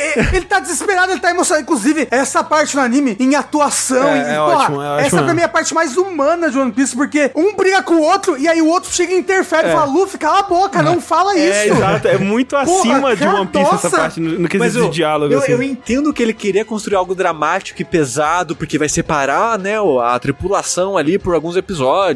Tem que, né, vender esse peso. Mas a parada é, o Luffy nunca foi grosso daquele jeito até então. E do nada ele é grosso daquele jeito. E o Sop, ele se contradiz várias vezes. Eu sei que tem o peso emocional, mas ele mesmo nunca cita o peso emocional, sabe? É porque o, o Luffy, ele nunca teve que se impor enquanto capitão, né? É a primeira É. vez que ele tava sendo É a desafiado. primeira vez que ele tem que se impor como o que me capitão. irrita é que é duas pessoas burras. É, isso é verdade. Mas isso sempre te irrita, Sushi, em tudo. É. Porque se, se todo mundo dialogasse perfeitamente em todas as histórias, a gente não ia ter metade das Não tinha histórias. Não história. tinha mais história. Mas é isso que eu acho que foi muito bem construído, porque se o Luffy conversasse direito, não seria o Luffy. Uhum. É. Foi muito coerente, foi muito condizente com os personagens, quem eles são, a situação que foi levada até ali. Eu acho realmente um dos- top momentos de Sim, One Piece também, pra também. mim. Inclusive, quero chorar todas as vezes que revejo. É, a discussão, a origem da separação, Aham. eu acho total desnecessária. Eu acho que tinha maneiras ali. Se o Oda quisesse, tinha maneiras de sair dali sem a briga. Mas ele queria que tivesse a briga e pra mim pareceu forçado. Eu acho que é, uma- é a briga condizente com os personagens. Teria outros jeitos que não seriam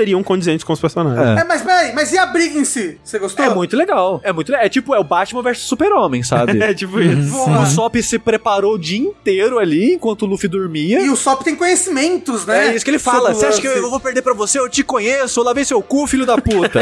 e, tipo, é uma luta muito legal, mas é uma luta triste, que você sabe, não tem como o Sop vencer, sabe? Sim, sim. E o Chopper tá chorando olhando aquilo, E eu gosto muito sabe? do Zoro nessa parte. Quando acaba a briga e o Sop cai, o Chopper sai correndo pra direção do Sop. Mas não Ele- pode. Seguram ele, falam, não pode, deixa É. ele. Você vai ferir o sentimento dele indo na direção dele. Aí ele vai lá, coloca só o remédio, os, os curativos do lado e vai embora chorando, assim. Para, para!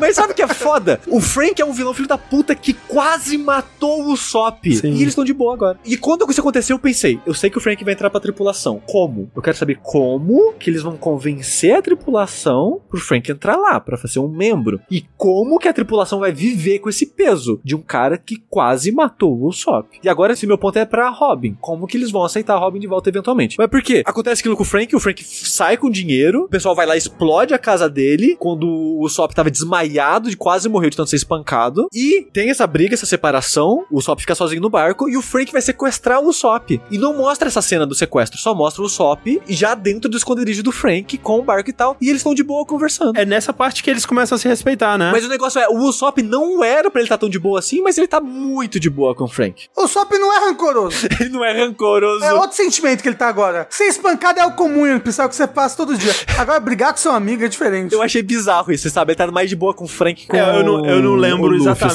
sabe? Eu não lembro com tanto detalhe pra. É, é porque, tipo, dizer. ele não é o melhor amigo do Frank, mas ele tá de boa com o Frank, sabe? Sim. E o Frank tá de boa com ele, porque não- o Frank não teria motivo pra estar puto com ele, de qualquer forma, É, eu né? me lembro que eles começam a se respeitar nesse pedaço por causa do navio, né? Mas eles já estavam de boa É. antes disso. Ah, antes disso, ah, ok. É porque o Frank sequestra ele, mas o Sop tá com um convidado lá, sabe? Só tipo, você tá aqui, você não pode sair daqui porque a gente quer seu pessoal. E ele ah, tá, tipo, beleza, então deixa eu consertar meu barco aqui que o pessoal É, não vai vir atrás de eu mim. acho que tem isso a ver com o que o Rafa falou, que ele superou isso já. Pra isso, isso não é mais importante. O importante pra ele é outra coisa agora. É. E aí tem o negócio de barco e o Frank, né? A vida dele é barco. Então aí, aí ele começa a se conectar com o Sop, né? E aí o Frank, esse barco não tem conserto, aí quebra o barco no soco, aí o Sop conserta o barco sozinho de novo. Mas uma coisa, Sushi, que eu queria falar, que talvez isso te incomode no longo prazo e que eu tava tava pensando isso enquanto eu lia o que eu tô lendo agora. Que o, o Luffy, ele tá a um passo de ser um herói vilão igual o Goku. Ele, ele é caótico, quase evil, o Luffy. Mas pra mim, Tengu, eu não gosto do Luffy. Eu acho ele escrotíssimo. Eu cheguei à conclusão de que, eu, eu, tipo, agora, assim, parei no volume 64. Eu tenho minhas indas e vindas com o Luffy, assim, né? Agora onde eu tô, eu falei, ok, o Luffy tá, tipo, com um dedinho em ser vilão, assim. Um, um dedinho. Pra mim, o Luffy morreu no arco da Nami. Uhum.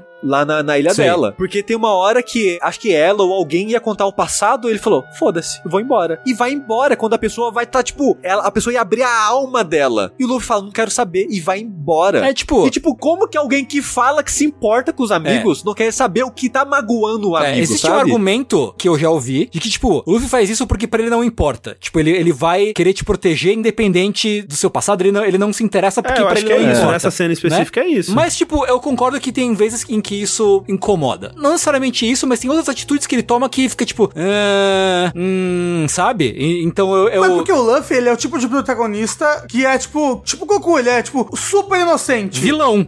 Não, o Goku é mas- vilão. O Goku é Não, vilão. não acho, porque, não, ó, eu não gosto do Goku, principalmente no Super, porque no Super o Goku é um vilão. Agora, o Luffy é o meu personagem favorito de One Piece, assim. Nossa, Ó, o Goku é vilão desde o começo do Z. Desde o começo do Z. Ah, porque ele abandonou o filho, né? Abandonou Pô, é o filho, verdade. deixou o Vegeta escapar. Depois ele é mais vilão ainda no céu. No céu ele é outra vilão. Tipo, ô filhão, vai lá bater no céu aí. Que o paizão vai ficar olhando aqui, tá ligado? Tem o, o meme, né, do, do céu batendo no Gohan, ele assim, feliz, olhando. Ah, ah, meu filho apanhando É ali que na assim rua, que também, eu, gostoso. eu acho que o Goku é muito filho da puta, mas dentro do contexto de Dragon Ball e do, do contexto de quem é o Goku e de quem é o filho dele, é um pouco mais aceitável, né? A gente É. também é difícil de transpor as atitudes do Goku enquanto Goku, do Gohan enquanto Gohan, pro nosso Não, mundo sim. e aplicar uma relação de pai De e filho. fato. Assim como é difícil transferir quem é o Luffy nesse mundo, o que é esse mundo, pra uma relação de amizade do nosso mundo, né? E, tipo, tem todo um histórico também de estereótipos e arquétipos de personagens cool, né? O que, que é cool dentro da linguagem do anime, né? É, o que não deixa de ser um problema, uma crítica. Não, acho, que- acho que sim, acho que sim. O Luffy ele tem momentos muito problemáticos, mas eu sinto que todos eles vêm de um lugar bom. Eu acho que ele nunca faz as coisas por mal, assim. Eu não Ah, acho mas que ele- isso também não quer dizer que. né? Não, mas, mas, por exemplo, o Goku, ele é, eu quero lutar, eu quero ser o mais forte. E o Luffy, ele nunca quer lutar para ser o mais forte, sabe? Ele luta... Ele quer ser o rei dos piratas, ué. Porque ele tem que lutar, mas, é, mas ser o Rei dos Piratas não, não é vencer um campeonato, entendeu? De fato. O, o momento que o Luffy quer ficar forte, ele quer ficar forte pra proteger as pessoas que são fracas. A parada pra mim é que parece que o Luffy, ele lia mangá e ele sabe o conceito de amigos de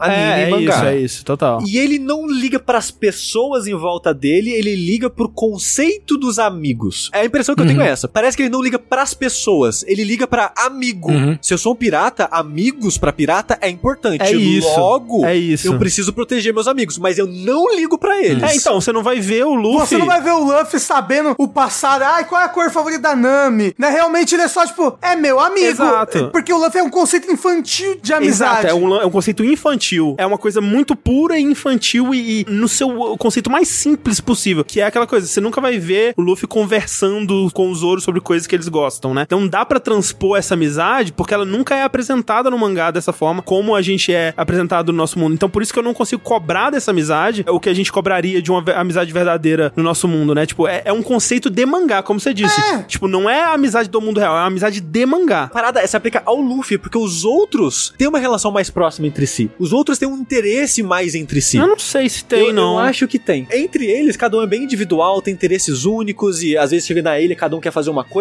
mas eu sinto que eles se interessam mais entre si, eles interagem mais entre si do que o Luffy. Eu não Eu sei. sinto que o Luffy é tão à parte do resto do grupo como pessoa. Eu não sei, o Sanji, por um exemplo, pouco, ele sabe? nunca, sei lá, não tem nenhum momento verdadeiro, genuíno com outros personagens. Eu acho que eu concordo com o Sushi, porque, tipo, né, você tem, sei lá, o Sanji e o, e o Zoro sempre estão, né, se, se cutucando naquela rivalidade. O Sop e o Chopper são amigos pra caralho. É. Ah, mas o que que é a amizade deles? Eles fazem piadas É. juntos, né? Tipo, eles têm arquétipos de um conceito de amizade que se repete. Tipo, Nem isso o Luffy tem. É porque cada um tem um verbo de amizade, Uhum, né? uhum. E o do Luffy é essa coisa do proteger, né? E manter as pessoas E perto é, e tal. O, Lu- o Luffy, ele é o líder, ele é o capitão, É. é, proteger, é tá debaixo dos braços dele. Mas o Lu- Luffy tem muitos momentos que, tipo, ele faz as pessoas rirem, sabe? Limita outras pessoas da tripulação. O conceito do Luffy é o conceito de o protagonista inocente. É uma coisa bem, tipo, Shonen Dragon Ball, assim, sabe? De inocência no seu, seu âmago. Pra mim, eu acho que,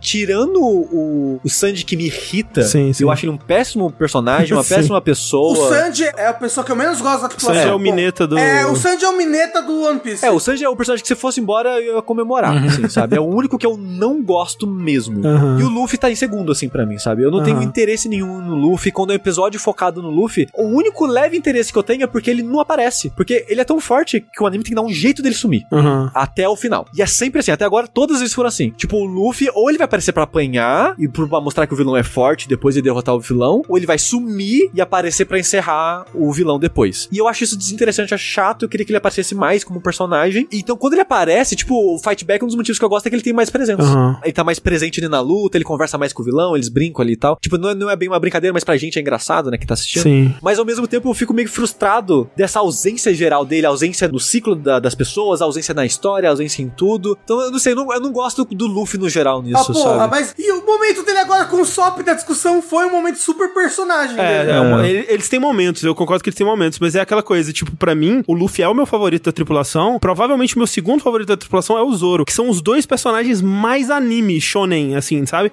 Porque quando eu vou assistir One Piece, eu não penso em seres humanos e drama e relações. É. Eu quero clichê de anime shonen. é isso que eu venho e é isso que me dá alegria de viver e É, que é. enche meu coração quando eu tô lendo One Piece, sabe? Você sabe que eu, eu gosto muito do Zoro, mas eu, eu gosto mais do Sop, por exemplo. Eu gosto mais da É, Robin. o- olha, eu vou dizer, nas últimas duas sagas que eu li, o Sop subiu bastante. É. Talvez ele brigue ali com o Zoro atualmente. É, é muito engraçado É. que o Sop eu comecei detestando ele, no arquinho dele lá, e depois ele foi crescendo, crescendo, crescendo, e antes de Water 7 eu tava pensando, eu acho que o Sop é um dos meus favoritos. Então eu tenho gostado Sop é bastante muito do. Sop. É, ele Aí deu essa muito. briga idiota, eu falei, caralho, vai tomar no seu cu, Sop. Porra! Mas bichinho, ele nem sabia das coisas. Enfim, essa discussão rende. É, mas eu conheci o melhor personagem de One Piece, que é o Pombo de Gravata.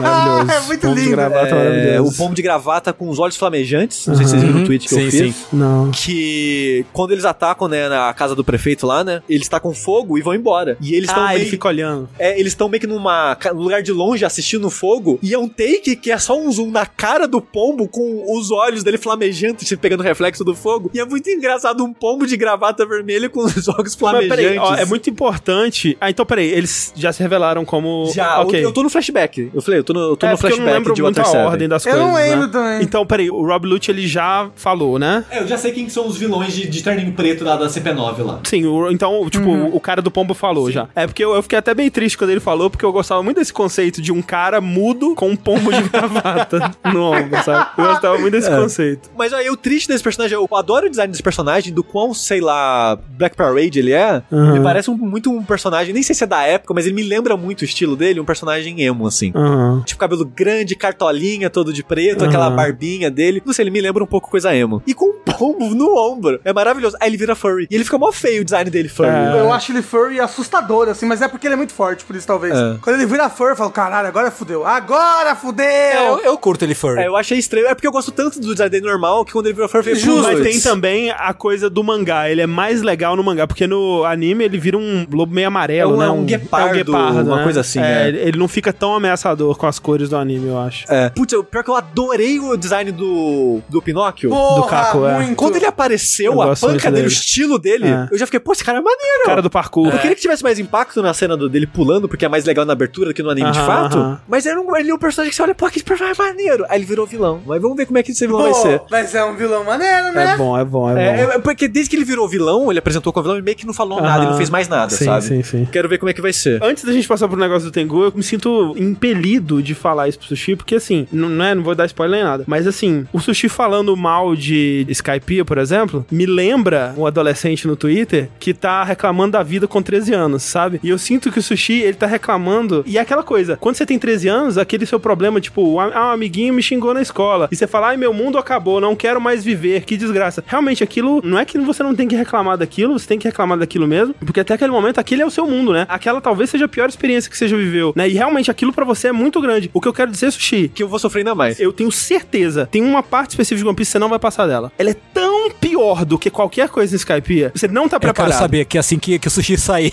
Pera, pera, pera, pera. Não fala, de- espera, espera, Não espera. pode falar o arco que é. Não, não, eu, eu não quero nem falar o que. Eu quero, eu quero Tá descobrir quando chegar. Tá. Mas é aquela coisa. É tão. Nossa, o buraco é tão lá embaixo, é tão lá embaixo. Que eu acho que, eh, infelizmente, eu acho que você não vai aguentar, Sushi. É, vamos ver. Mas essa parte tem no One Piece. E eu vi no One Piece e é ruim, mas é aguentável. O bom do One Piece é que ele pega o arco de 51 e transforma em 20. E, e a outra coisa que eu queria que eu quero te dizer é que é o seguinte, talvez seja a minha opinião, mas é geralmente é, é o consenso geral. Você está passando, Sushi, pelo melhor momento de One Piece. Water 7? É assim, não, não só Water 7, você tá passando por uma série de arcos que são o melhor me- pedaço de One Piece. Então, é, aproveite. É o que eu quero dizer. Eu ia dizer que agora em Water 7, mesmo sem One Piece, eu acho que é a melhor parte de One Piece pra mim. Desde que eles chegaram na cidade, eu sinto que coisas estão acontecendo. Ao contrário de Skype, por exemplo. Ou até mesmo diferente de Alabasta, Aham. que era muito espesso, era muito caótico, era muita coisa acontecendo. Aham, aham. E não apresentava muito peso e contexto direito pras coisas. Aqui, começou como algo muito mundano, vamos consertar nosso barco, a gente tem o dinheiro. Opa, roubaram o nosso dinheiro, vamos resolver isso, mas ao mesmo tempo tem que coisar o barco. E eu gostei dos personagens, tipo, eu gostei da trupe construtora, eu gostei do Iceberg, eu Com gostei ratinho. de, pô, o Tiranossauro Rex, eu adorei ele, é o nome do rato, pra quem não assistiu. e eu gostei de todo mundo que apresentou. Aham. Então, tipo, tá- o ritmo tá bom, eu gostei das pessoas, fui ferido emocionalmente com a traição de todo mundo. Aham. Era meio. Faz sentido depois, mas eu fiquei triste com a traição. Você tá no flashback triste agora? Tô no flashback triste agora, que é um bom flashback. É. Eu tô gostando bastante do que eu tô assistindo agora. Tipo, eu falei, a briga, o que o estopim da briga me incomodou. Mas a consequência dela realmente é algo que toca, algo chocante, algo que você fica, putz, cara, vocês são melhor que isso, vocês são amigos, porra. Você fica triste pela situação e tal. Você fica triste com o Sop, que é um dos meus favoritos, talvez o meu favorito da tripulação. Você fica triste com o Chopper, que provavelmente é o meu favorito da tripulação, porque ele, ele sim é uma criança inocente. É. Ele é uma criança ingênua, ele vive muita emoção à flor da pele, sabe? Então ele, quando é pra sofrer, ele sofre muito. É. E, tipo, eu meio que sinto a dor dele, coitado. Então, quando ele fica triste pelo Sop, ele quer falar com o Sop e as pessoas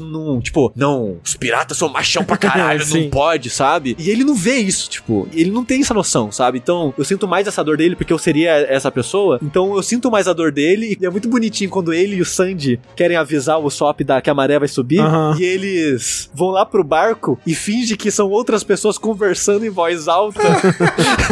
Porque eles não podem ferir o sentimento do Sop indo avisar ele. Então eles começam a gritar fora do barco: Oh, você ficou sabendo que vai vir um negócio aí e vai destruir os barcos tudo? E o Chopper Chorando. chorando. Aí eles vão embora e o, o Sop sai do barco. Ué, gritaram que o negócio vai subir aqui?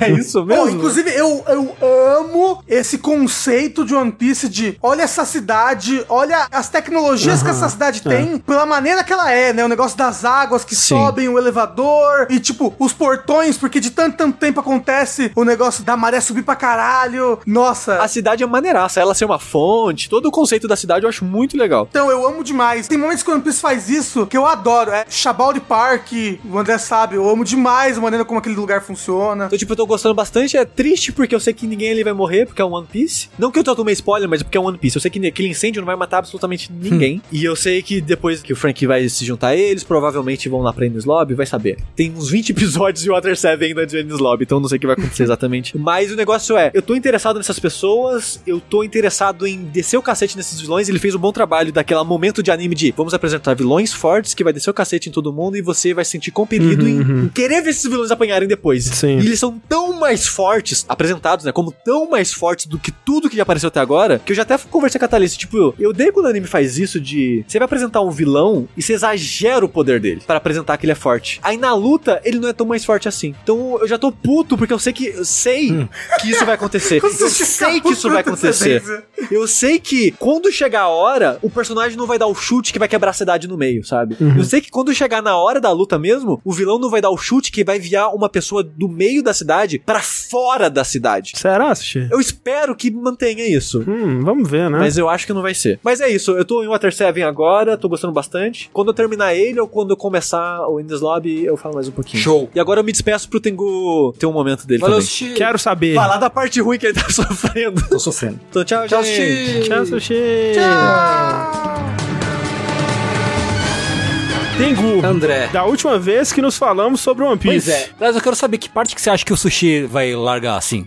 Ah, é, não, é essa daí, a Fishman Ah, essa Island. é. É, tá. Fishman Island, é. Fishman Island é, eu sei, sei que você vai falar, mas Fishman Island é infame. É a saga que todo mundo odeia e detesta. É e, tipo, é a horrível, pior é horrível, saga é de One horrível. Piece pra maior parte das pessoas. Eu gosto de muitas coisas de Fishman Island, mas relacionada à Sim. temática dele, ao flashback. E eu gosto daquele comecinho, que é ele se reencontrando lá em, em Shabody Park. Então, eu queria falar, eu tinha parado, né? Eu tava logo antes do time skip, né?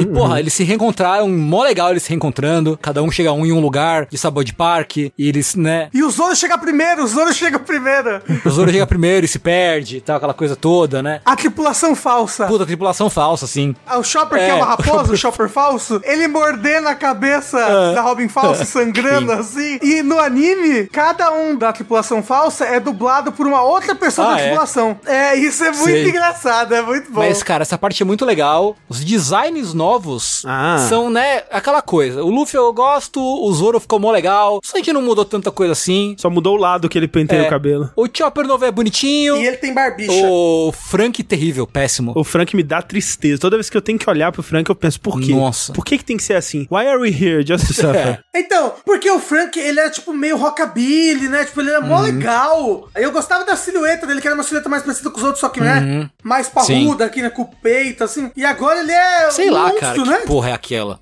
A Robin White Wash, Nossa, né? a Robin de canga, muito ruim, muito ruim. Muito e, né, ruim. esbranquiçado e tal. Porra, pra quê? A Nami, tipo, de biquíni, de jeans e biquíni. A Nami sem nada, não tem uma roupa. É. A Nami, o time skip dela é: eu desaprendi a usar É. roupa completamente. De agora até o final de One Piece, eu usarei apenas uma tanga. Eu gosto que ela tá de cabelo comprido, eu acho essa mudança de design eu acho legal, mas a roupa meh, é. E a Robin eu gostava tanto mais ela com o cabelo mais tipo franjinha assim, meio e-girl assim, saca? Franjinha, franjinha. O Porra. lambido pra trás eu não, não ornou, não achei que ornou não. É, o Sop novo é muito legal. O Sop novo é o único que melhorou em tudo, É assim. ele é muito legal. legal. E ele tá o quê? Bombadinho, Bombadinho, ele é. tá com o Estilingaço, né? pô. Talvez o Sop seja o que tenha mudado mais em termos de golpe, de batalha, assim. Agora ele tem as plantas bizarras, as sementes, não sei o que e tal, que muda bastante. Eu gostei bastante mesmo, assim. Gostei, gostei bastante, bastante. Esqueci de alguém? O Brook? É, o Brook. Não gostei também. É porque o Brook, ele tá morto, né? Ele não muda muita Ah, coisa. muda, O que acontece... muda porque antes ele era estiloso, ele usava um terninho com a cartolinha, agora é tipo rockstar com coisa peluda em volta do pescoço. É horrível, horrível, horrível, tudo Mas é horrível. só, é só no comecinho que ele tá com essas coisas Ah, é horrível, horrível. É, eu não saquei muito o Brook Rockstar, assim, do retorno, mas tudo bem. É, é porque ele, ele tá tipo cantor de soul, É. né? Tipo, Agora, deixa eu falar. Sandy? O que que é o Sandy enquanto personagem pós-time skip? É. Que porra é essa? Nossa.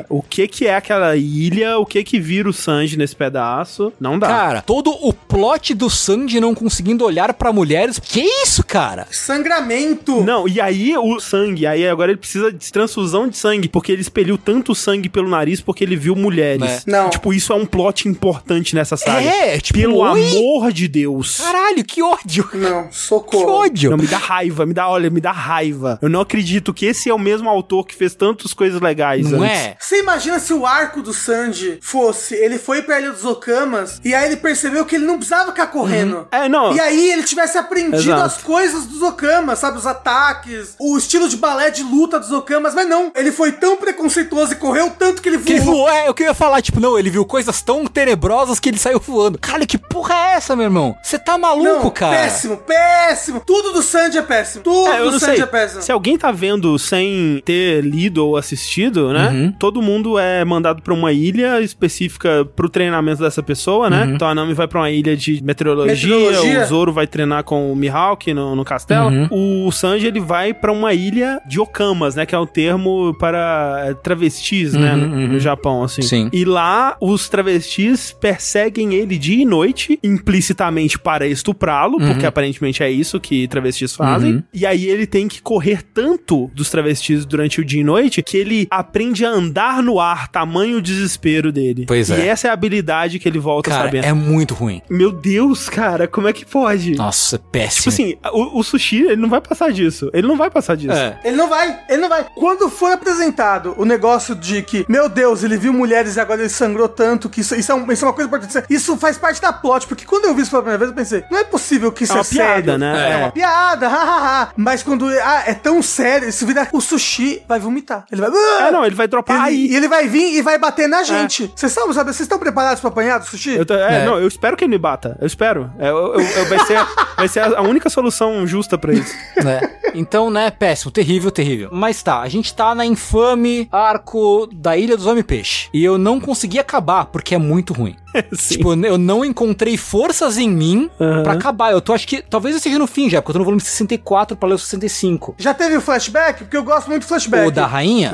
É. É, o da rainha e o do Fisher Do Tiger. já, já teve, já teve, já teve, teve sim. Oh, esses são bons Sim. flashbacks. Acho que pra mim a única redenção da saga é esse flashback e a importância de lore É, desse local, e o, sabe? o Jinbei é muito legal, né? Exato, o Jimbe é maravilhoso. O Porra. Jinbei é, cara, ó, chef's kiss pro Jinbei, cara. Que boneco da Não, hora. assim, Jimbe é, é top 3 personagens de One Piece pra mim, ele é maravilhoso. É. Só que realmente é tudo ruim, né, cara? Cara, tipo, Homens Peixe é tipo, é alabasta desossado, assim.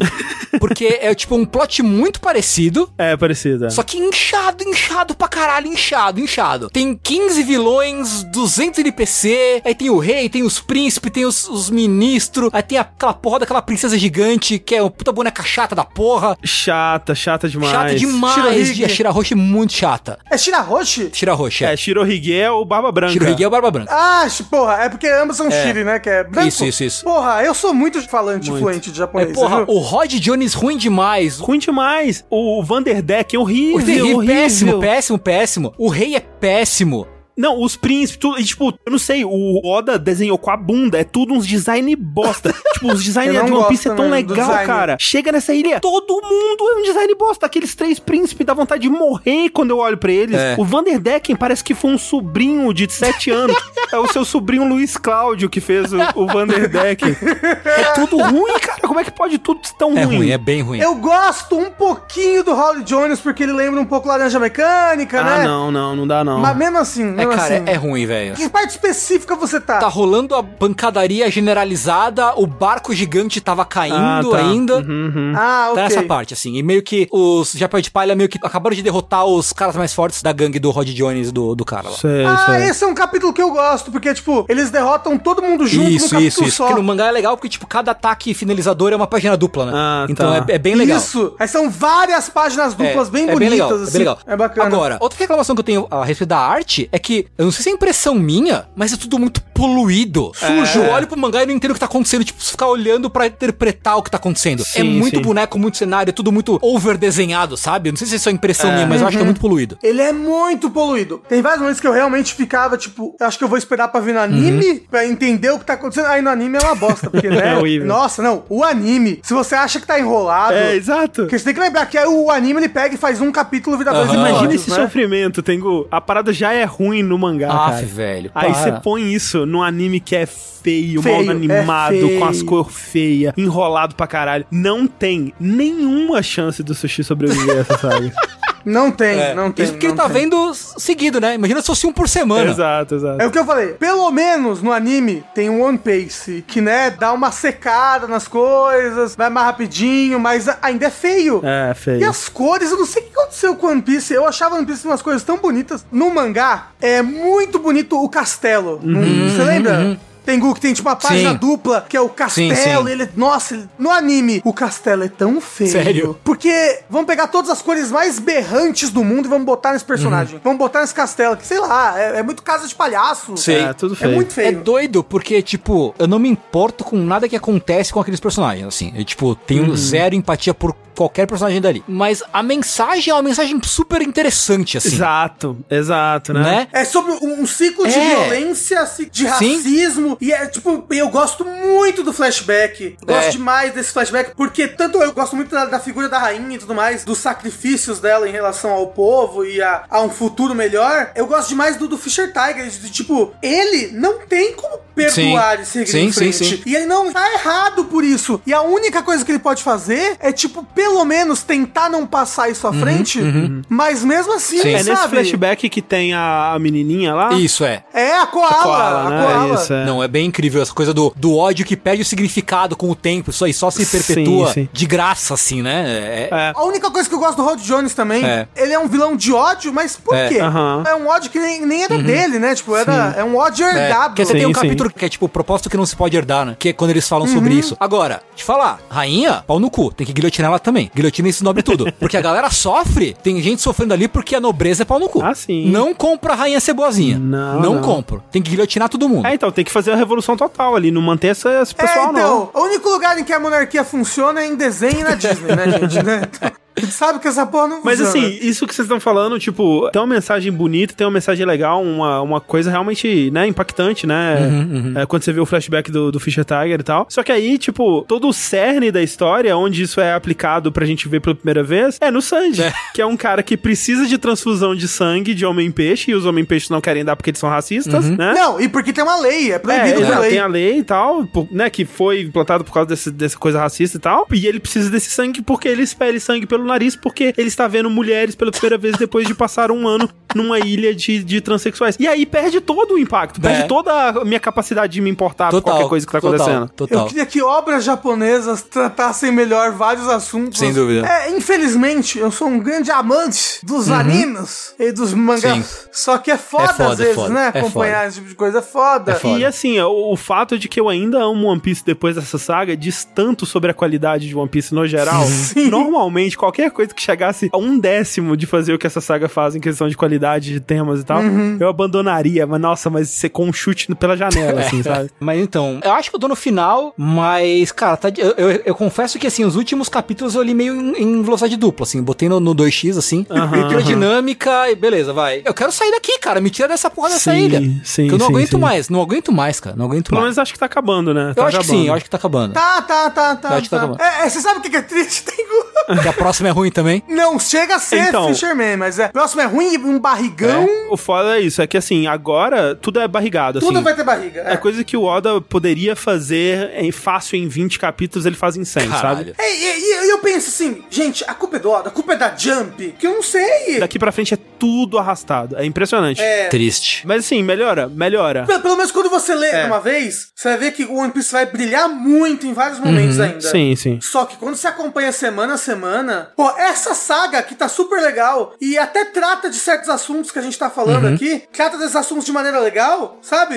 Eu tenho dificuldade pra ler. Porque chega na próxima semana, Sim, sim. eu não lembro mais quem são essas pessoas todas. E é aquela coisa, cada saga, ela é maior e mais complexa que a anterior, né? É Isso. Então tem esse lance que, tipo, as sagas vão ficando mais complexas. Uma coisa que eu queria falar, que eu queria ter falado na hora que você falou, mas uh, ficou pra trás, é, você tá falando de que tá muito denso, né? Muito poluído, né? Tipo, eu acho que melhora depois disso, mas isso é uma mudança de traço do Oda que ele vai seguir. E que é até interessante de você voltar pra olhar, assim, você pegar um capítulo pra ler lá de Along Park, por exemplo. O quanto que o desenho era mais limpo, né? E, tipo, não tô dizendo que era melhor. Eu acho que o One Piece hoje em dia ele é muito bonito, assim. Ele tem, um, nossa, uma- umas, umas artes, assim, são incríveis. Mas mudou. É, então, mas é, essa saga é a saga que esse, esse ultra detalhamento tá ruim ainda. É, é. Depois ele fica ultra detalhado, mas mais bom Sim. em momentos assim lindos e depois, meu Deus, não sei o que tá acontecendo. É, tipo, eu li basicamente 10 anos de mangá de One Piece, praticamente, nos últimos meses, né? Esse ano eu li uns 10 anos de mangá de One Piece. É muito doido pensar o quão pouco aconteceu nesses 10 anos, né? Tipo, de onde você tá, em questão de coisas que aconteceram na história, pra cá, no momento que você tá, né, por exemplo, eu pensaria que pra o que aconteceu hoje, cara, deve ter acontecido coisa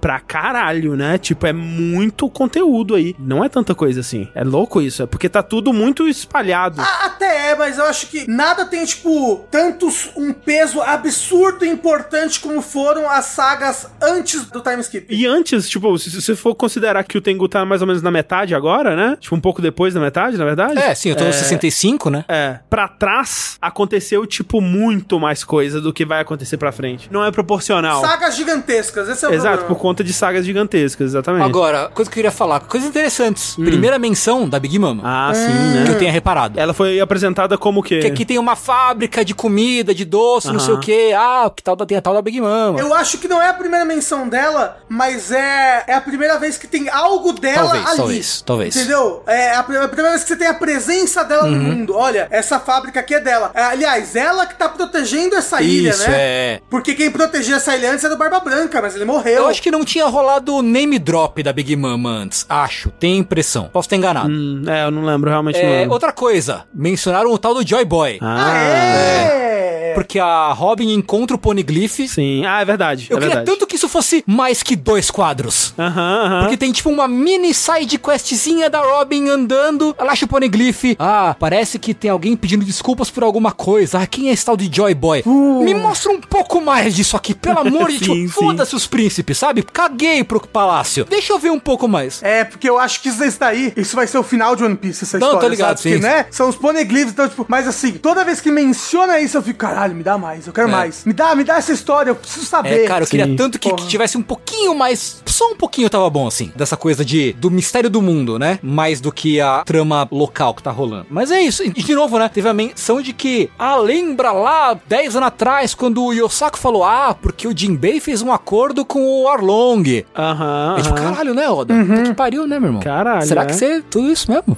Que loucura, né? Plantado ali, é. Tava aí. O Jinbei é a coisa que eu mais me impressiono, de quão cedo o- Oda plantou o Jinbei e, o que que ele é, né? Tipo, Sim. Qual que é o papel dele na história. Porra, gosto muito de Jinbei. Oh, tem que eu tava vendo aqui, realmente, o Joy Boy é mencionado pela primeira vez nessa Uhum. saga, e a Big Mama aparece também pela primeira vez mencionada Ah, tá. nessa saga. Tipo, eu acho que já tinham mencionado os Sim, isso Yonkous, sim. né? Sim, sim. Mas nunca tinha mencionado ela, tipo, ela é uma Yonkou, Aham. é. Inclusive, não sabia Eita. O quê? que ela era um Yonkou. Acho que eles não falam que ela é um, um dos quatro imperadores, acho. Não fala, porque o Barba Branca era um, Sim, lembra? eu sabia, do Barba Branca e do Shanks. É. E agora tomou, tomou aí, é gratuito. Ah, não, não é um spoiler, gente, informação. tá tudo bem, tá é tudo bem. Não, já tá falou tudo bem, já. tá tudo bem. Mas é isso, assim, cara, eu quero muito sair da Ilha dos, Pe dos assim. Tomara, tomara que você saia logo. É, Eu quero sair. Tomara. Porque o que me move agora, assim, depois né, do que rolou o time skip, tem duas coisas que me movem. Um, ver o Sabo. Aham. Que eu sei que ele vai voltar. Ah, é verdade, né? Aham. Dois, ver o Dom Flamingo. Que eu sei que ele vai aparecer de volta. Na verdade, são três coisas. Sim. E três, é ver a história do mundo. Aham, ver, tipo, aham. como os eventos vão se desenvolver agora, depois do time skip. Uhum. É, é isso que me, que me move agora. Vamos ver, vamos ver. Eu queria poder te dar palavras de orientação, mas eu, eu prefiro ver você ir pra esse mundo, né? É melhor eu te ver ir pra esse mundo e descobri-lo, desbravá-lo por conta própria. Ó, dito isso, dessas coisas que você falou... não, não, não fala nada, não. Não eu- fala eu- nada. não, fala não, nada. não, só ia falar que eu fico muito satisfeito com várias delas. Ok. Eu, Uhum, pessoalmente. Então tá bom. Ok, tamo aí, tamo aí. É One Piece, né? One Piece, One Piece. Tá chegando no fim, André? Tá chegando no fim? Não sei. Tem uns meses aí que eu não leio. Tem que voltar a ler. Ah, não, não, não. Espera. Espera essa saga acabar pra ler. Aliás, só mencionar uma última coisa. Eu gravei recentemente um collab com o Matheus. Ah, já saiu? Olha só. Acho que não sei, quando, quando esse podcast sair, não sei se vai estar no ar já. No momento da gravação, não saiu ainda. Show. Mas eu gravei com ele um collab muito legal, em que a gente conversou sobre a minha experiência conhecendo One Piece, né? Quem são os meus bonecos favoritos, o que, que eu tô achando e tal. Foi um papo muito legal e eu espero que tenha saído já quando esse podcast sair. Foi muito legal, assistam quando sair. Procurem lá no canal do Matheus, o All Blue. Oh, é, é muito legal a empolgação do Matheus One É, ó, né? cara, é ótimo, é ótimo. É, muito empolgado, eu gosto Demais. muito. Beijo, Matheus. Tchau. Beijo! Beijo, Matheus!